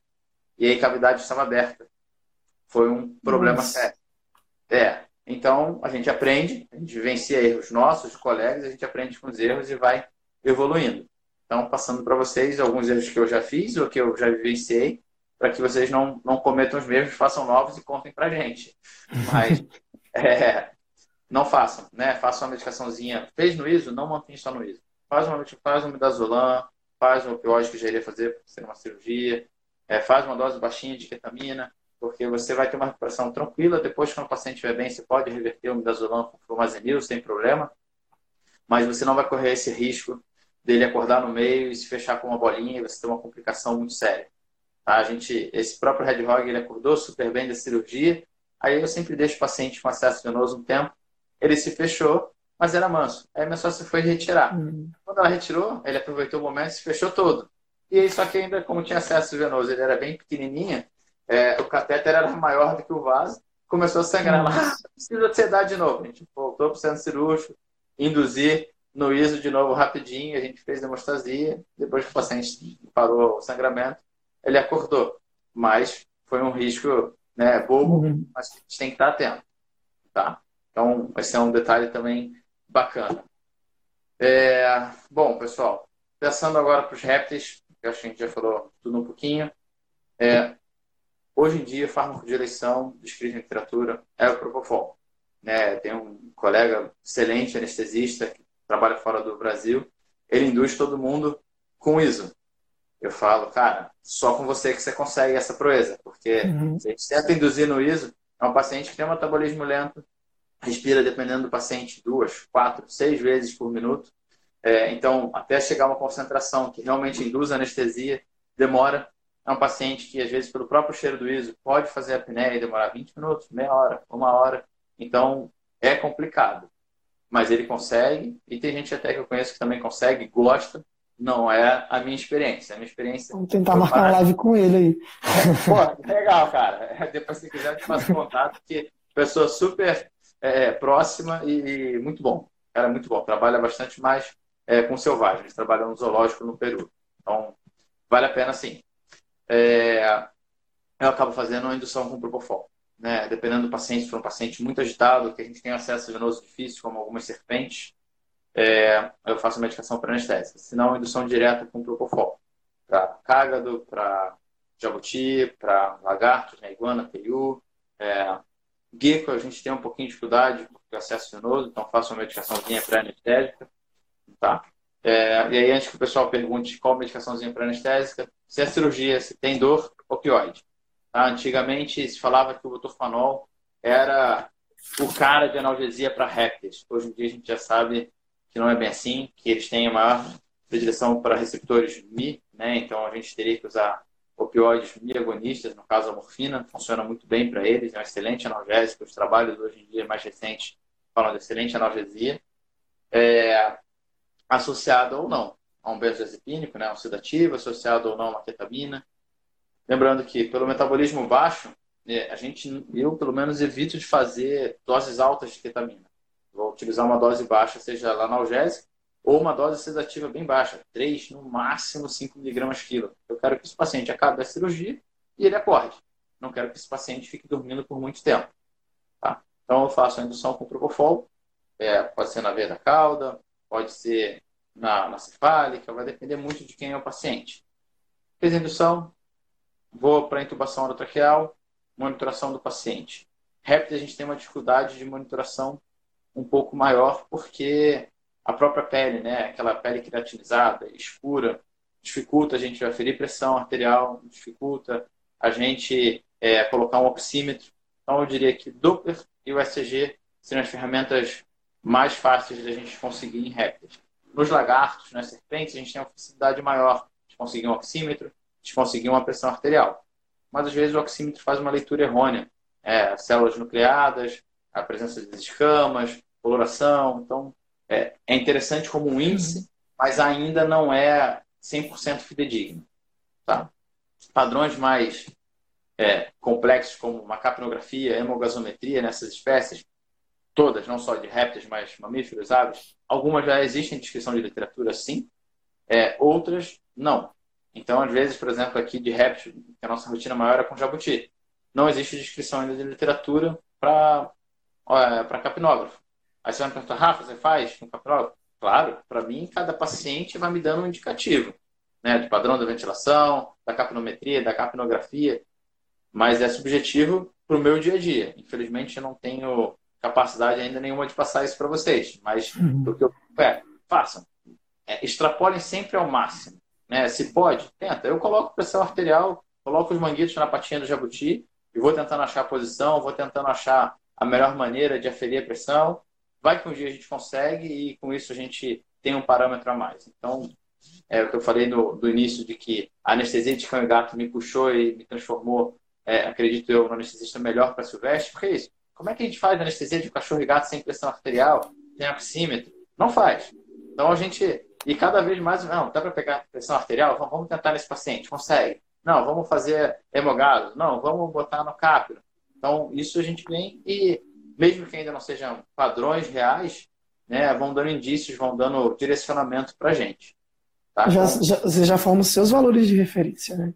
Exatamente, a gente vai fazendo o nosso valor de referência, a gente troca com alguém que faz também. E Silvestres é muito legal porque é isso, acho que como a gente está na busca do conhecimento, é, quem conhece um pouquinho, troca, passa a experiência, o outro vai, faz, aprimora aquilo, devolve o que ele aprimorou, e isso eu acho muito bacana. Não, eu diria assim, dificilmente a gente anestesia Silvestre sem a gente trocar, sem a gente conhecer o colega, sem a gente aproveitar alguma dica, alguma orientação. Então, o que eu puder aqui estar tá falando para vocês e passando essas orientações, por isso que eu estou aqui contando os detalhes do que eu faço para uhum. vocês possam aproveitar ao máximo. Tá? É, então a gente faz o Propofol, normalmente eu acabo fazendo na veia da cauda, se eu tenho acesso da jugular ou acesso já do vaso, eu já canulo e depois eu induzo com o Propofol, como eu falei. Manutenção, gente. É, répteis fazem chante cardíaco pulmonar. Então, eu via que muitas vezes a gente estava numa anestesia com isoflurano, é, o paciente estava estável, com plano cirúrgico anestésico ok, frequência cardíaca se mantendo ok, reflexos ok, tudo dentro do padrão para uma anestesia. Daqui a pouco ele superficializava. E mudava todo o plano, o paciente acordava, superficializava. E eu comecei a ver que isso não é legal, né? Não é legal para o paciente, não é legal para o cirurgião, não é legal para anestesia. E a gente começa a investigar do porquê.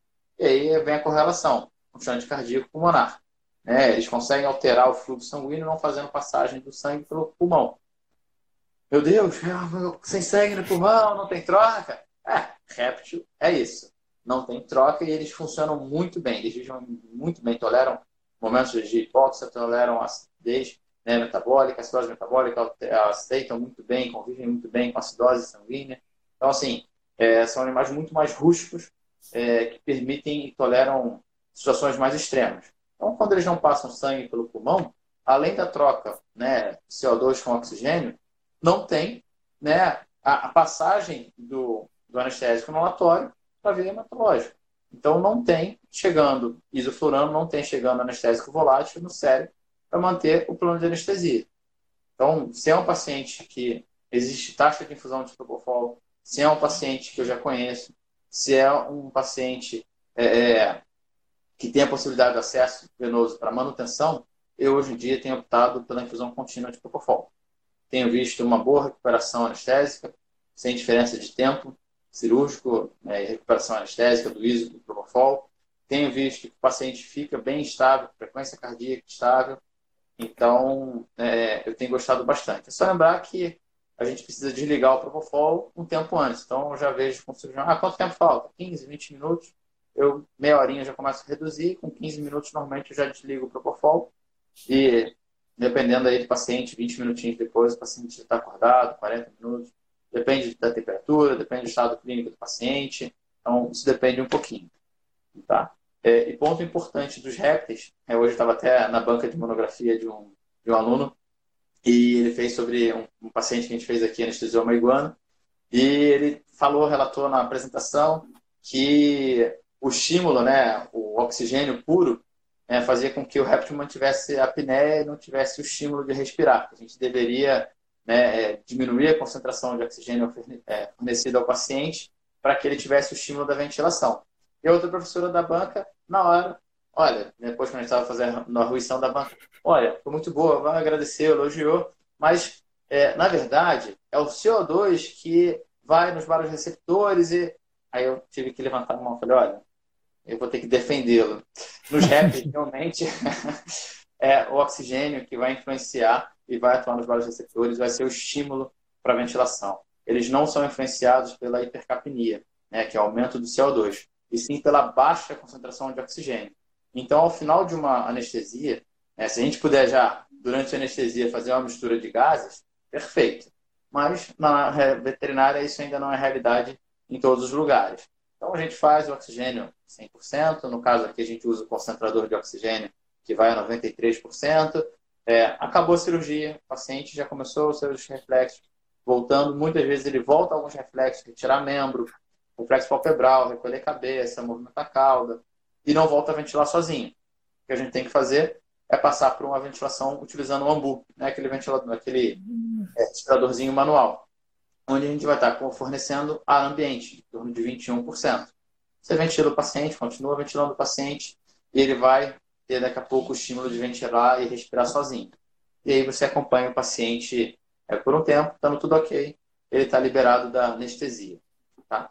Os répteis são diretamente influenciados, a frequência cardíaca e ventilação estão extremamente ligados. Se você tem um, uma ventilação ineficiente, seja porque você está demorando muito a ventilar o paciente, seja porque não está perfundindo, seja porque a pressão está baixa, o que for, isso vai diminuir a frequência cardíaca.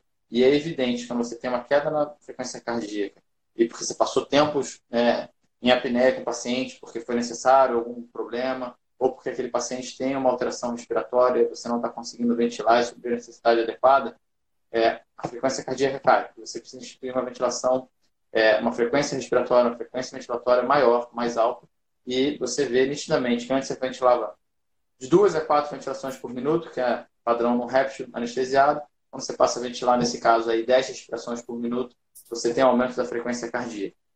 Né? Então, a gente fica atento, às vezes o paciente é liberado da anestesia, eu venho para a internação, fico acompanhando ele é, com Doppler, acompanha, a frequência cai, eu vou olhar, padrão respiratório caiu, frequência é, respiratória caiu, a gente tem que entubar o paciente, ventilar às vezes ele um pouco mais de tempo, para ele voltar, recobrar um pouco mais a consciência.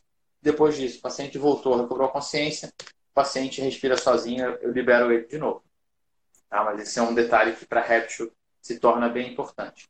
Outro detalhe que eu faço e que é um pouco diferente da literatura, é todo mundo que trabalha e conhece sabe que o réptil tem a zona de temperatura de conforto para cada espécie. É importantíssimo a gente acompanhar e manter isso. Só que no transcirúrgico, eu diferencio da, da literatura. É, eu mantenho temperatura com ar-condicionado normal, sem problema nenhum. Mas antes da cirurgia, eu mantenho aquele paciente num terrário onde ele vai ter a temperatura adequada para aquela espécie, a umidade adequada para aquela espécie. Eu só tiro ele daquele momento do terrário, levo já para o centro cirúrgico, faço a indução anestésica é, e o paciente não me preocupa mais com a temperatura. Só vou me preocupar com a temperatura quando ele voltar à consciência, começar a acordar, quando ele estiver ventilando sozinho, eu vou elevando a temperatura devagarzinho também, como em mamíferos, para que volte a temperatura ótima para aquela espécie. Tá? E dependendo do réptil, a gente lembrar que não adianta a gente colocar uma fonte de aquecimento para ele e colocar ele embaixo, porque dependendo do estado que ele tiver, da cirurgia, extensão que for, dor, você pode realmente superaquecer. Porque se você pega um jabuti, e às vezes, muitas vezes, pós-cirurgia, ele não vai se movimentar tanto, e você coloca ele embaixo de uma lâmpada superaquecendo, daqui a duas horas esse paciente superaqueceu. E você matou aquele paciente que foi muito bem da cirurgia, estava recuperando bem, e você superaqueceu e você matou o paciente. Então, é importante você ter um gradiente de temperatura na recuperação daquele paciente e respeitar os limites de, de temperatura e saber se aquele paciente vai procurar aquecimento, se ele vai poder sair. É muito comum iguana, ao contrário. Você põe a fonte de aquecimento né, fora do terrário, né, é que ela possa ficar bem próximo. Ela acabou a cirurgia, ela procura o aquecimento, sobe no galho e vai para bem pertinho. É comportamento natural deles. O jabuti, o comportamento natural, as primeiras horas é ficar parado no lugar. Então a gente tem que conhecer um pouquinho a espécie é, para poder saber a melhor forma de aquecer. Tá? Bom, uh, reversores. Isso é uma coisa que muita gente fala de uma forma geral. Reversores de, por exemplo, do midazolam a gente usa o famazenil, que é um reversor de benzodiazepínico. A ioimbina, o otifamesolol, que são reversores de alfa-2. É, a naloxona, que é reversor de opioide. Eu gosto muito de utilizar reversores de uma forma geral para anestesia de animais silvestres. Né? Porque a gente promove uma recuperação do paciente mais rápida, permite que ele tenha uma facilidade em se alimentar, que a gente possa fazer uma alimentação assistida ou não, que ele possa andar é, estimular o movimento gastrointestinal. Então, eu gosto. É, mas tem que ter cuidado, tem que saber certinho quando usar, a temperatura do paciente tem que estar adequada para que ele possa funcionar. E lembrando, no caso aí dos três, a naloxona que reverte opioide, você reverte a naloxona, pode ser fundamental. Já teve um caso de um coelhinho que eu precisei reverter. É, mas se eu reverter o opioide, eu também retiro a analgesia. Então a gente tem que ter cuidado e lembrar disso, para saber se é importante ou não. E a última coisa que eu falaria aqui é sobre a fluido.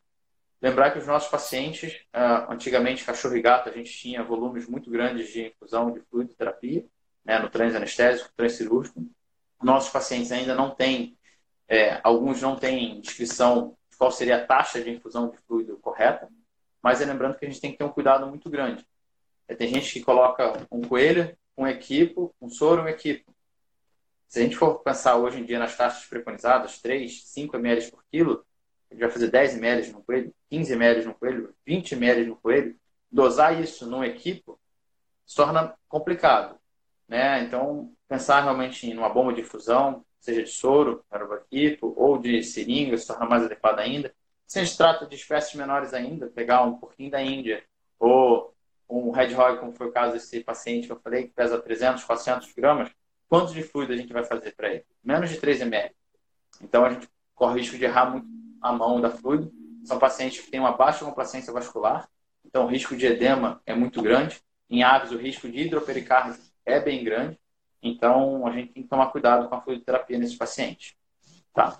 Lembrando que, independente da espécie, avaliação clínica, exame clínico, é importantíssimo reconhecer e conhecer a espécie é, e tentar se adaptar da melhor maneira que puder. Beleza? Lucas, não sei Beleza. quanto tempo não sei se você quer que fale mais alguma coisa. É, se quer abrir para perguntas. Sim, as perguntas estão chegando desde o início. eu anotei muito. Foram, gente, é, eu acho que essa é a primeira live que eu fiz umas três páginas de perguntas. Pô, tem, tem muita coisa aqui, sério. Tem bastante coisa. O pessoal, o pessoal perguntou bastante. Uh, deixa eu só confirmar aqui. Gente, vocês estão conseguindo nos ouvir sem eco? Porque até então eu estava calado, né? Para deixar a live com o Rafael falando mais tranquilamente. Vocês estão conseguindo ouvir tranquilo aqui? Que aí eu vou passar para as perguntas. Tem, tem bastante coisa aqui para gente, a gente discutir. Beleza? Primeiramente, é, Rafael, muito bacana. Sim, sim, tem dicas bem que ficaram bem na minha mente mesmo. Aquela do clips lá para intubação ficou bem, bem interessante. É legal. É, é bem legal eu, eu gostei muito, é coisa que até eu aprendi também, né? Meu, minha especialização é mais em cães e gatos do que com silvestres. Tive pouca experiência com silvestres. E é sempre bom trazer essa, esse conhecimento, essa, essa novidade para mim também, né? Não só para os seguidores aqui do pessoal que está trazendo. Bom, vamos às perguntas. É, muito, teve umas três pessoas, a Mari, a Luiziane, a Talita, quem mais? A Jéssica, várias pessoas perguntaram sobre livros que você indicaria para tá. conseguir esses valores de referência, conseguir. Você falou também de um livro de bolso, mas não Sim. especificou qual. É o Formulário é... Mais Exóticos, do Carter. Ele é muito legal. Não fazendo propaganda, mas a gente tem. Aqui... não, fica à vontade, a gente não está ganhando nada por isso. Não estou ganhando nada. Essa daqui é a última edição, galera. Formulário de Animais Exóticos. Tá? Esse livro aqui é bem legal porque ele é completo tanto em doses de medicação, né, é, doses de anestésico, de analgésico, como também às vezes antibiótico terapia, é, antiparasitários. E mais legal ainda do que isso, ele é dividido por capítulos, então vai invertebrados, anfíbios, peixes, répteis, aves, e no final de cada capítulo ele passa alguns parâmetros básicos. Então, às vezes, lá no de coelho, ele tem tempo de gestação, volume sanguíneo, frequência respiratória, frequência cardíaca, temperatura. Então, é, faz, traz para a gente, além do conhecimento da dose, traz o conhecimento que eu acho que é importantíssimo, a gente conhecer o nosso paciente. Então, sim, sim. avaliar e, e, fazer o exame clínico do paciente, ah, realmente, ele bate a frequência cardíaca, está batendo com, a, com o livro. Então, isso eu acho bacana. Tá? Um livro que realmente, para quem quer anestesiar silvestre, tem que ter a mão, até porque as doses são de referência. Tá? É, isso, é, isso é bacana mesmo. Você tem algum outro que você gostaria de, de indicar? Ou... É bem simples. É, acho que é, é um livro em, inglês, né, um livro americano, que é, se eu não me engano, o título é Anestesia Animais é, mais Exóticos. O autor é o Longley. É L-O-O-N-G-L-E-Y. Né? É um livro bacana, não é um livro barato, mas é um livro bem didático, uma leitura bem fácil. Tá? E, é bem, bem legal mesmo, dá para se basear bastante. Ele também é dividido por Anfíbios, peixes, répteis, aves e mamíferos. Então, um livro bem completinho. E tem o nosso tratado de animais silvestres. Tem alguns tem um capítulo de anestesia que é bacana. E dentro de alguns capítulos tem um pessoal que trabalha com anestesia e escreve uma partezinha sobre anestesia, contenção química. É bem legal. E é importante porque ele vai dar uma base de fisiologia, anatomia, que também acho que é importantíssimo. Sim, tá? sim. É, Rafael, depois, se não for pedir muito, vou pedir para você me mandar no, no WhatsApp lá só os nomes Mano, completos, porque aí eu publico, tá bom, gente? Que aí Lógico. fica o nome certinho e o dos autores para vocês darem uma olhada. Teve gente aí que a Luísa disse que a live travou lá para ela, não conseguiu ouvir o, não, o nome do, do livro direito. Lá, os nomes dos livros, autores, sem problema. Beleza, então. Tranquilo. É, teve uma outra questão, você falou muito de coelhos, né? E é, o pessoal ficou questionando sobre há realmente necessidade de entubar o, os coelhos. E antes de você responder essa, já te pergunto uma outra também. Nessa, essa foi a Mayara que fez. Perguntou sobre qual é a sua experiência com, com relação, como que você tenta evitar o edema de glote no caso de não ter uma vegel. Tá. É, bom, vamos lá. Entubar coelho é fundamental? Galera, eu diria assim, ter um paciente anestesiado sem ter a via aérea é algo que realmente é complicado. Né? A gente pode precisar ainda mais de um coelho que faz a apneia, né, que nem eu falei para vocês, seja na indução e muitas vezes ele faz no trans também. É, então, assim, não me sinto seguro, não me sinto confortável em estar anestesiando o paciente só na máscara. Tá? O coelhinho realmente é um paciente que eu vou tentar entubar ou utilizar VGL. Já fiz muito com ele só na máscara? Com certeza, galera. Com certeza. Antes de ter VGL, antes de ter habilidade para entubar. Então, é possível? É. Funciona? Sim. Já perdi paciente com ele? Já. Mas não necessariamente só porque estava na máscara. Assim como fiz várias cirurgias na máscara e foi sucesso. Então, eu diria, tentem o acesso é, de via aérea. Tenta, quem não tem prática nenhuma, é, realmente tentar treinar em cadáver, ver anatomia, ver, tem várias técnicas de intubação para coelho, é, é possível.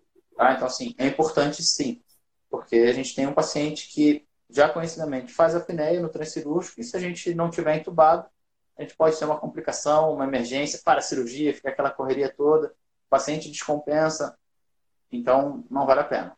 Tá? Uhum. Para evitar o laringoespasmo, é, o edema, um corticoide é possível, tá? Se você, mas o ideal é que a gente ajuste o traqueotubo, né, adequado àquele paciente. Então são normalmente traqueotubos até o 3, 3,5, assim, já é um traqueotubo grande para um coelho. Então, por rotina, eu utilizo um 2,5 com cuff, é o traqueotubo que eu mais utilizo. É, e evitar repetições, tá? Assim, pela posição uhum. da laringe e tudo mais, a gente não consegue é, visualizar. Né? Tem gente que usa um, bronco, um broncoscópio, um boroscópio para tentar visualizar e fica muito bem também, é uma outra técnica. Né? Utilizar um aparelho de, de vídeo que possa é, fazer passagem de uma cânula e a gente realmente visualizar. Aí fica fácil que a gente consegue entubar vendo.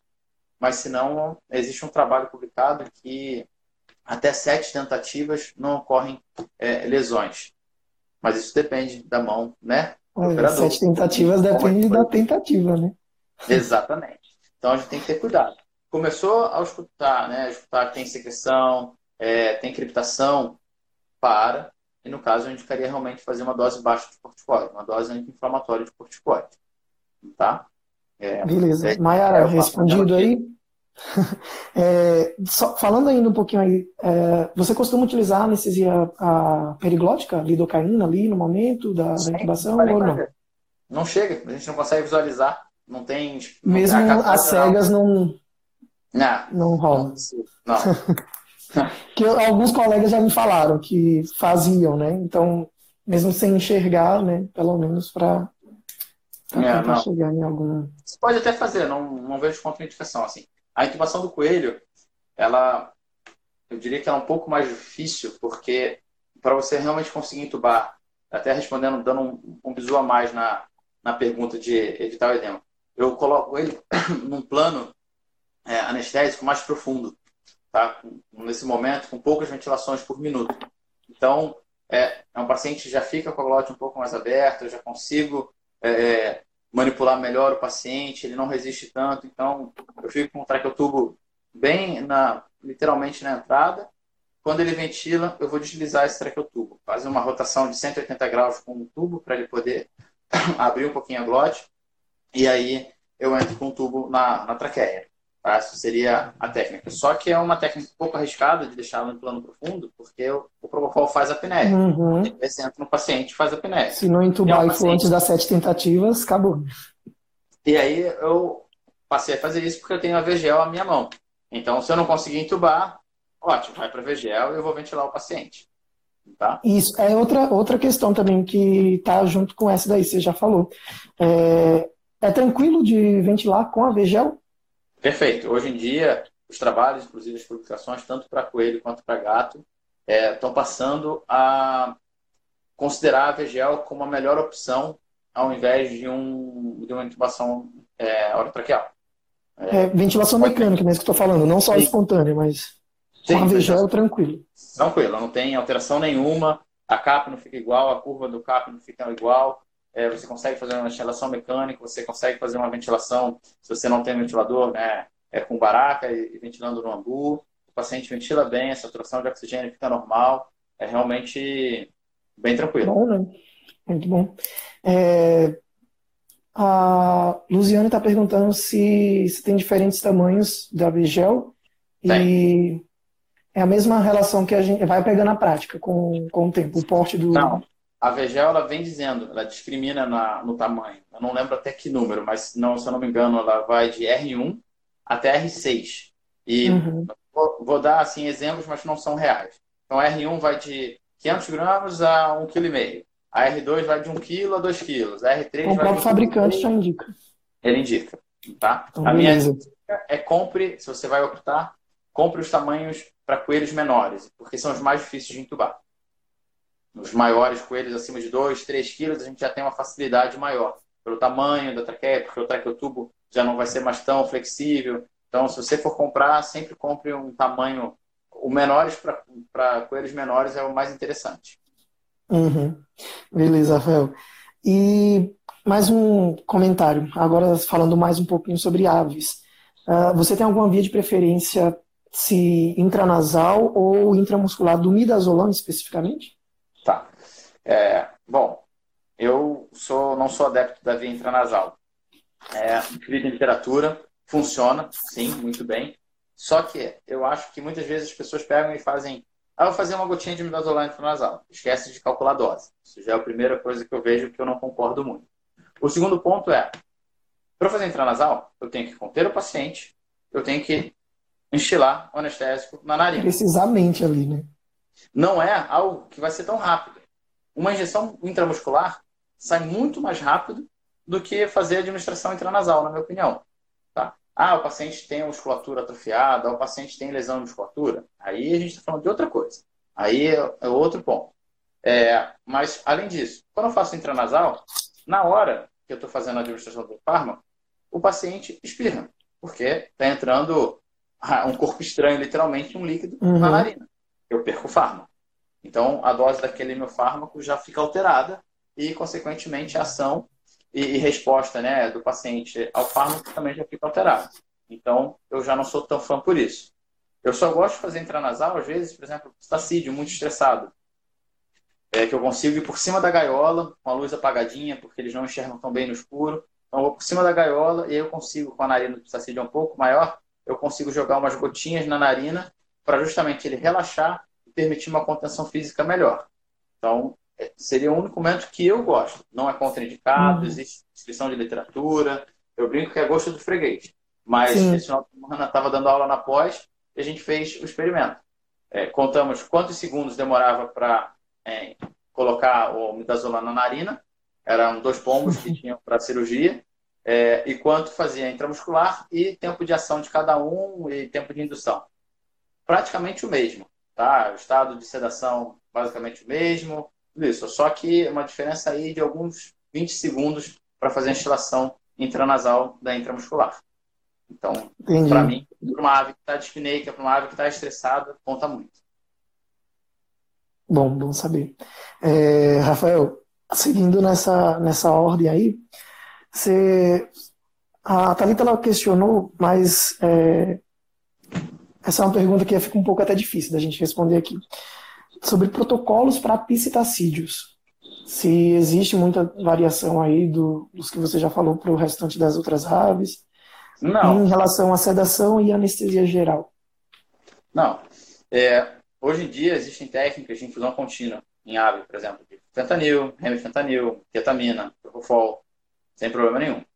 É, se é um paciente mais estressado, eu vou fazer uma medicação pré-anestésica, tá? E aí, pré-anestésica vai depender do que eu quero, do estado clínico daquele paciente. Eu posso usar ketamina, posso usar midazolam, posso usar alfa-2. É, se tem dor, vou usar opioide. De novo, eu não gosto muito de usar alfa-2 nos animais exóticos. Uso muito, adoro alfa-2, tá? Antes que alguém pense que eu sou contra, eu, na rotina de anestesia de cachorro e gato, uso. E o único paciente que eu uso alfa-2 com rotina é coelho para SH. É, então, o coelhinho que vai para SH, eu acho que uma MPA com alfa-2, midazolam e opioide é muito boa. Mas, enfim, voltando aos pistacídeos, é, eu pensaria nessas medicações que são seguras como MPA. Se eu vou querer uma anestesia geral, eu vou colocar esse paciente na, no isoflurano. É, de novo, eu estava falando que alfa-2 eu gosto, pelo contrário, não sou nada contra, mas nesses pacientes faz uma queda na frequência cardíaca muito grande. E já alguns trabalhos indicam repercussão hemodinâmica, com alteração de DEB. Então, se for usar, é uma dose bem pequenininha para uma sedação associada a um benzodiazepínico. Acho legal. Se for é, uma anestesia geral, eu não gosto muito de utilizar propofol em ave, a não ser aves bem grandes. Porque o tempo de, de indução do propofol e o mesmo problema do coelho ou do porquinho da Índia, da apneia é grande. Uhum. Só que a ave não tem uma reserva de oxigênio tão grande que tolera esse tempo maior de apneia. Se você fez uma apneia e naquele dia você esqueceu de preparar material para intubação, ou aquele paciente tem alguma alteração na anatomia que demora você conseguir a intubação, é, pronto, você perdeu a ave. Então eu não gosto muito. Então eu prefiro fazer a indução e manutenção no ISO, tá? Porque a gente tem um tempo a mais. É, é, são essas as considerações que eu faria, tá? Ok. É, vamos lá. Se você está com tempo, Rafael? Senão Tranquilo. a gente vai respondendo. Beleza, então. Tranquilo. então. Estou à disposição de vocês. Ótimo, ótimo. Bom saber. Valeu mesmo aí. É, o Matheus, ele perguntou quais as suas experiências com a quiletamina e o zolazepam. É, foi, foi basicamente isso. Você usa muito na rotina? Não, eu vou usar muito para grandes animais, né? Quando a gente vai utilizar para grandes carnívoros, animais assim, porque a gente consegue concentrar e aí realmente o volume fica pequeno para um dardo, fica bem interessante. Agora, na rotina clínica, é, não uso tanto. Eu gosto muito de trabalhar com midazolam. É, a tiretamina, em comparação com a ketamina, eu acho a ketamina mais interessante, a farmacologia dela. Então, eu acabo tendo uma preferência maior pela ketamina e midazolam, que seria o mesmo princípio de associação. Tá? Uhum, sim. Eu realmente prefiro sim. mais. Ah, beleza, então. E é, você falou das técnicas de contenção, né? Sobre conhecer. Você fez algum curso específico para isso? Foi na prática? Prática, vivência e aprendizado com outros professores e pessoas que já trabalhavam com isso. Literatura, né? É lógico que tem literatura falando sobre contenção física.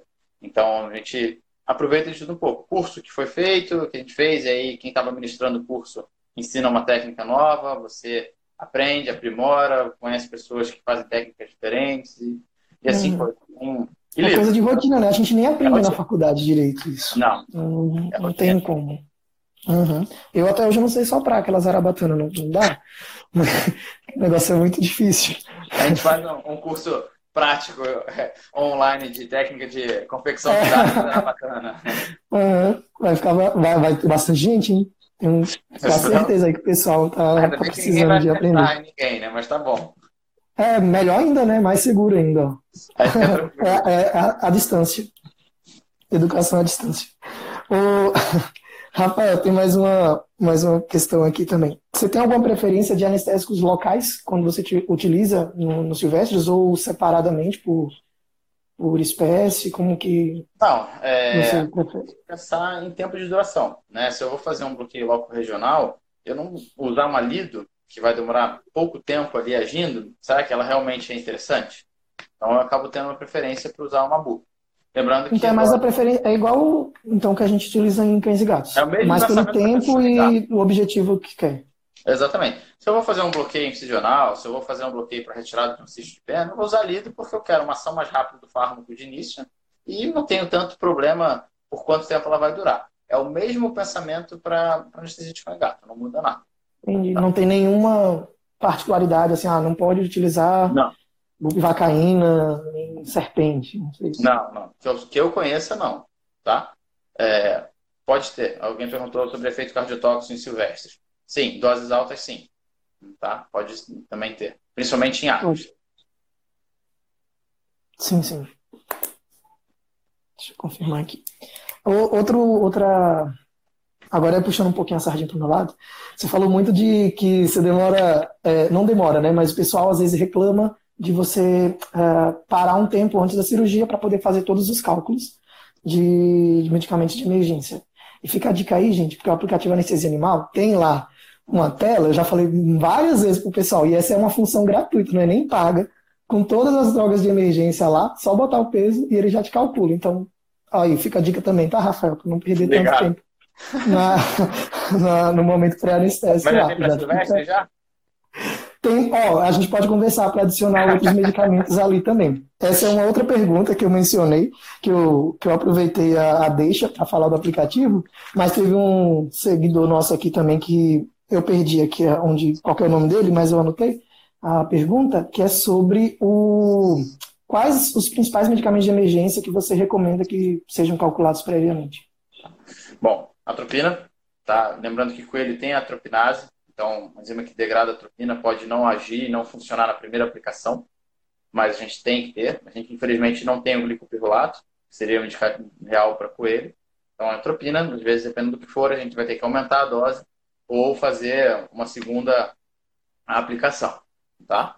É, eu gosto muito de utilizar a efedrina, vasopressor, eu acho bem interessante para eles, na verdade foi um gato, mas acho bem interessante. A adrenalina, né, no caso, realmente uma parada é o fármaco de eleição. E, uhum. no caso, quem tem, quem consegue ainda comprar, né, o, o Doxapram, né, que é o Viviran, que é o neuroleptico é, é, estimulante respiratório. Porque às vezes você demorou, por exemplo, um pouquinho da Índia, fez a apneia, você desligou o ISO, ajustou o plano, sim, sim. fez estímulo, não voltou. É realmente é um fármaco que eu tenho aqui e não deixo de ter. Tá? É, os outros fármacos por infusão contínua, eu diria, interessante. Mas, é, na, graças a Deus, na minha rotina, raramente eu faço uso. Né? Então, até porque normalmente se você já tendo esses fármacos de ação mais rápida é, calculados e dispostos à mão, se eu precisar, eu tenho tempo ainda, algum tempo suficiente para calcular uma infusão contínua de dobuta, de dopa, o que for, uhum. uma CEP, sem problema nenhum. Tá? Então, pelo menos o meu quadrinho de emergência são esses. Tem gente que gosta da hipertônica, né, da solução hipertônica, eu gosto também, mas é um cálculo mais rápido, se for preciso, a gente faz na hora em segundo. Tá? Não, sim, sim. E respondendo a sua pergunta, todos esses que você citou tem lá já na, na tabelinha, beleza? Beleza. já tá todos lá. Uh, tem mais uma pergunta aqui. A Michele perguntou quais os principais ossos que você utiliza para o acesso intraósseo. Quais ossos? Eu gosto muito da tíbia. Tá? A crista da tíbia, bem na fossa da tíbia, eu gosto de fazer o acesso, é o meu acesso de, de eleição para todas as espécies. Porque por exemplo, algumas aves a gente poderia fazer no, no rádio. No rádio ou na una, né? Na verdade, na una nas aves. Uhum. Mas algumas aves, principalmente as aves marinhas, também tem a una é, como um osso pneumático. Né? O osso pneumático é o osso que tem comunicação com, com o sistema respiratório, com os sacos aéreos. Então, se às vezes é um paciente novo que eu desconheço, que eu não conheço a anatomia exata, eu fizer um acesso intraósseo, vou fazer fluido, fármaco, é, num osso pneumático, eu vou literalmente estar afogando esse paciente. Então, para eu não correr risco, na minha cabeça já está pista da tíbia, eu já faço, já é rápido, a mão já vai treinada, então eu prefiro. Tá? Que bom que você respondeu também aí dos pneumáticos, que foi a pergunta a associada aí. É. Tá, os ossos pneumáticos das aves são os ossos longos, principalmente húmero e fêmur. Sendo, como eu falei, algumas aves marinhas, principalmente, podem ter a rádio e una também pneumáticas. Então, não, é, eles tinham é, perguntado se faria muita diferença aí no, Sim. no acesso. Opa! E, gente, toma elucidando assim, acesso intraósseo pode fazer qualquer medicação que seja feita por a via intravenosa. Tá? Não tem, posso fazer um, uma hipertônica, posso fazer um propofol, posso fazer um vasopressor, sem problema nenhum. É uma via é igual a uma via que você canular a cefálica, canular a cefena, sem problema nenhum. É, a mesma, é o mesmo padrão que você pode utilizar. Uhum. Rafael, e sobre. Só, só relembrando, você falou que você gosta de utilizar o, os alfa 2 para o SH de coelho, né? Tem algum específico ou, ou o que tiver à disposição? O que tiver à disposição, mas eu acabo utilizando na minha rotina para coelho a xilazina mesmo. Tá? Os doses baixinhas de 0,2, 0,3 miligramas por quilo. É, dose bem baixinha, mas que eu vejo um relaxamento bem interessante. É, o paciente volta da cirurgia sem, sem estar muito, uma sedação muito profunda. É, o paciente volta a comer mais rápido. Então é um complemento tanto na sedação, alfa-2, quanto na analgesia visceral. Então eu acho bacana. Uhum. E você tem alguma coisa para falar sobre anestesia de serpentes? Bom, é, alguns cuidados, né? Dependendo da serpente. É, as serpentes arborícolas, a gente são animais mais é, com metabolismo mais acelerado, então são animais que eu faria uma medicação pré-anestésica, provavelmente. Tá? Se se tratar de serpentes peçonhentas, tem que ter um cuidado redobrado, não tem como. É, não aconselho quem não tem costume de anestesiar serpente, é, anestesiar serpente peçonhenta, porque, principalmente pelo chante, ela pode acordar da anestesia. Serpente é um paciente, a gente tem uma dificuldade muito grande de manter acesso venoso, tá? Então, tem que tomar muito cuidado. É, Funciona muito bem o ECG, principalmente se estiver usando aqueles, agora fugiu o nome, aqueles adesivozinhos de monitoração cardíaca. Uhum. Funciona muito bem em serpente, devido à pele. A gente consegue colocar os adesivos, os padzinhos, e depois colocar o ECG ali. Faz um traçado bem legal. É, o Doppler no coração, tá? Serpente, a gente acha que o coração ela fica localizado mais ou menos no. Se dividir o corpo da serpente em três, no final do primeiro terço está localizado o coração. A serpente é nada mais do que musculatura e órgãos, né? E as costelas. Então, todos os órgãos são um pouco móveis.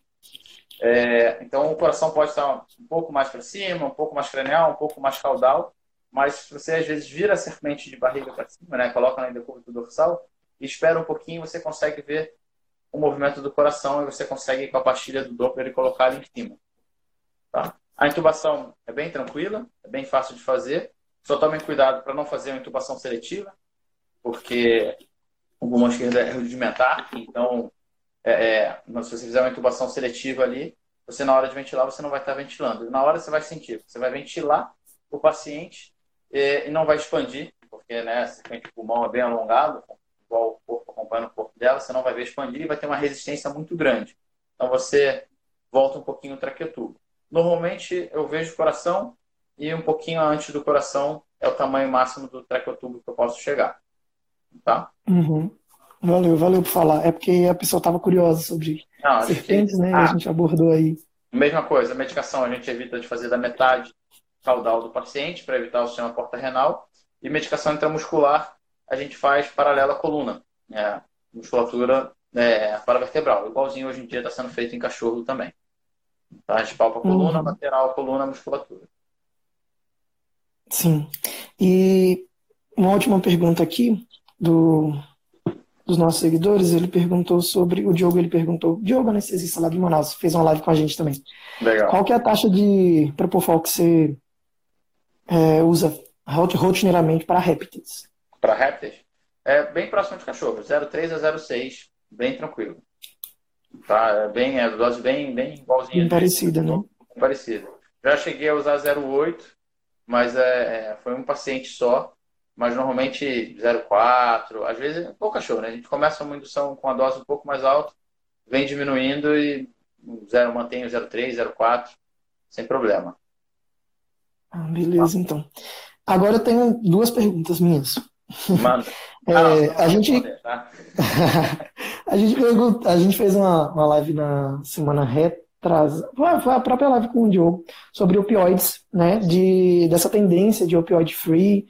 Isso é comum também tá tendo essa essa vibe aí na parte de silvestres ou não? Cara, sim e não. Só que a gente ainda tem uma dificuldade muito grande de usar outros recursos para analgesia sem ser opioide. Tá? É, é lógico que a gente tem bloqueio local regional? Tem. A gente tem descrição. Hoje eu estava conversando até com a Mayara, que acho que ela está aí com a gente também. A gente uhum. trocou bastante figurinha aí de bloqueio de membro pélvico em ave. Ela fez os trabalhos, eu aproveitei e aprendi um pouquinho com ela. E gostei de fazer. Mas, assim, a anatomia às vezes diferencia de uma espécie para outra. Às vezes, quando você tem uma fratura, o membro fica muito demasiado, e aí você não consegue fazer realmente um bloqueio adequado, e você acaba caindo na mão de fazer um opioide. Não tem muito como fugir disso. Fugir. Tá? É. Anti-inflamatórios também não é algo muito. Funciona bem. Ainda anti-inflamatório. Que substituir. É, na, parte de silvestres. Não, não vai substituir uma analgesia de um opioide, na minha opinião. Mas é bem usado, são doses, dependendo da espécie, bem mais altas. Por exemplo, um coelho é um trabalho publicado aí de farmacologia e farmacodinâmica de Maxicam em coelho, falando de meio a um miligrama por quilo. Uma dose bem mais alta. Tá? Uhum. Então, é, ajuda realmente na analgesia. Por exemplo, o carprofeno para jabuti é descrito, é descrito como um poder analgésico melhor do que o meloxicam. E a gente, às vezes, consegue realmente fazer uma boa analgesia. A dipirona entra como um coadjuvante analgésico também bem interessante. É, mas, assim, é, o opioide ainda eu diria que, que faz parte da rotina e talvez por um tempo ainda vá fazer. Né? Até porque, sim, por exemplo, sim. uma pele dural, às vezes chega um jabuti atacado por cachorro aqui. E aí eu vou querer uma pele dural para analgesia desse paciente. Às vezes ele não vai nem para cirurgia, mas está com os membros é, todos é, mordidos, lacerados. Eu vou fazer uma pele dural utilizando o lido para uma analgesia imediata, mas eu associo a morfina que pode me dar uma, uma analgesia de até 48 horas, por exemplo. Hum, então, é realmente uma analgesia que compensa. É algo que, então, bem próximo né, da, da realidade de, dos mamíferos mais comuns aí, né? Você vai tentando, né? e tá, beleza. O, curiosidade, eu não, não lembro se você chegou a comentar sobre isso, se eu já ouvi de alguém. Você desconta peso de, de casco para jabuti ou as doses que vocês têm já são considerando todas essas garra, pena, casco, tudo. Não. É, antigamente, é, um dos principais autores, né, Fry, o Meider e Reptes, é, nos livros, trabalhos, ele falava que deveria descontar em torno de 30% do peso referente ao casco. E depois eles mesmos já se retrataram e, e fizeram brincadeira né, em palestras e tudo mais, falando, tipo, nossa, eu era burro, porque o casco é metabolicamente ativo. É um osso, tem circulação, tem né, aporte sanguíneo, tem resposta inflamatória, tem resposta neuroendócrina, tem dor. Então, bons argumentos. Faz, faz parte, né? Então não uhum. tem que ser descontado. Entendeu? Então, se o peso de jabuti são 3 quilos, eu vou calcular o propofol para 3 quilos para ele. Tá? Bacana. E, por fim, é, tem Valeu, pessoal... O pessoal perguntou muito sobre indicações de. Eu não sabia realmente. É, de dizer sobre especializações para quem já é graduado, né? Uh, em anestesiologia para silvestres. É, falar aqui, o pessoal já até defendeu o Qualitas aqui antes também da aula.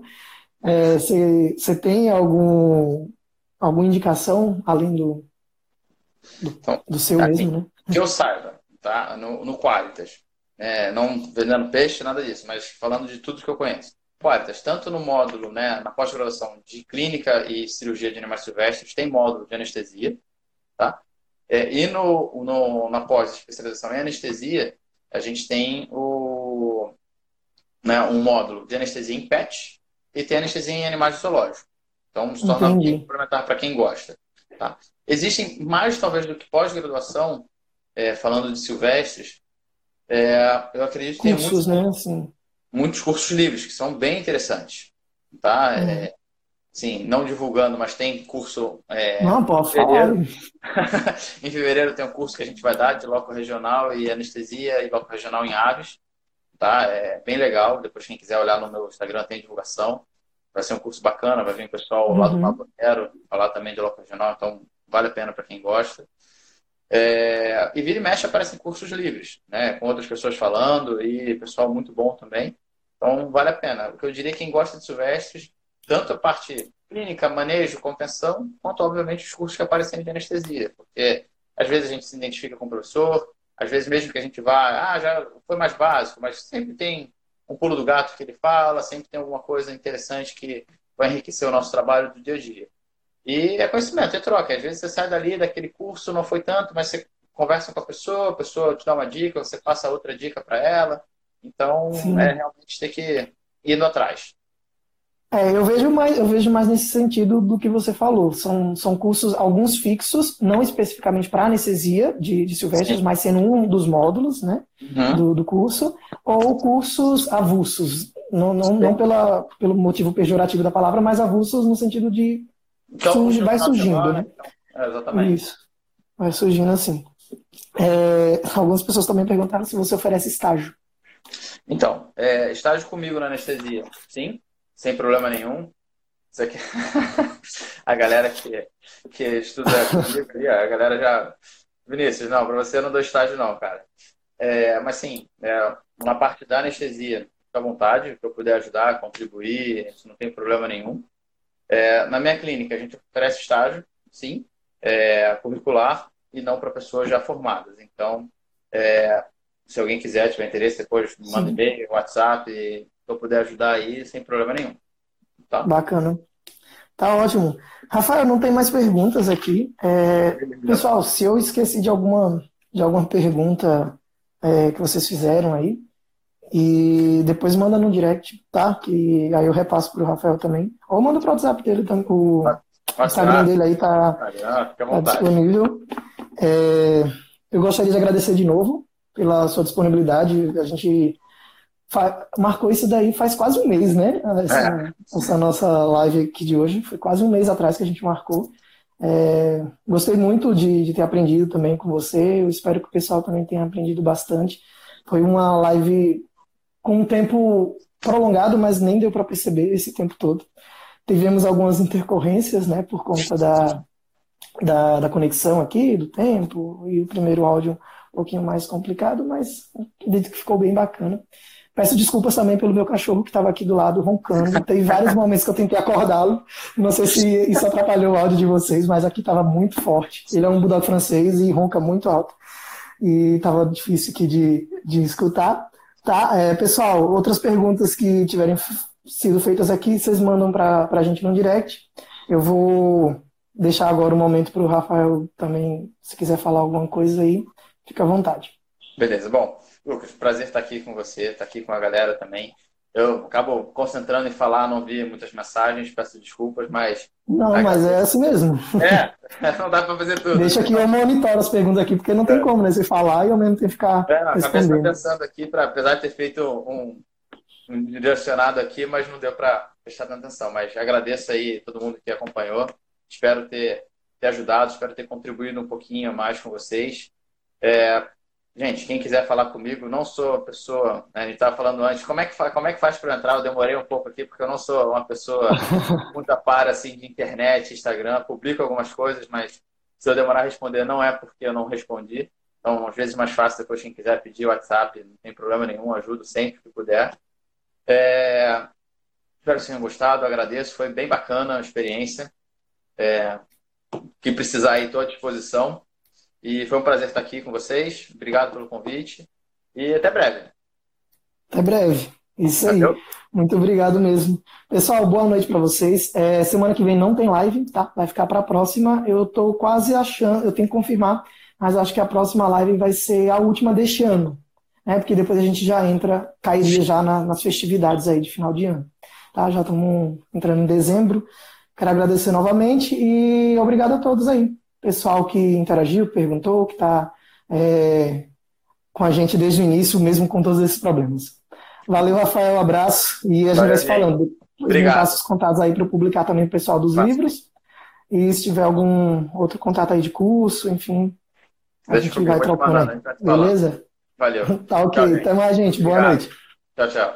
Você acabou de ouvir a Netflix em podcast. Para conhecer mais novidades sobre anestesia animal, acesse o nosso site e para ouvir outros episódios, procure dentro do seu aplicativo de podcasts favorito pelas tags Anestflix, Anestesia Animal ou Boreal Bull. Anestesia Animal, uma marca Borel Bull.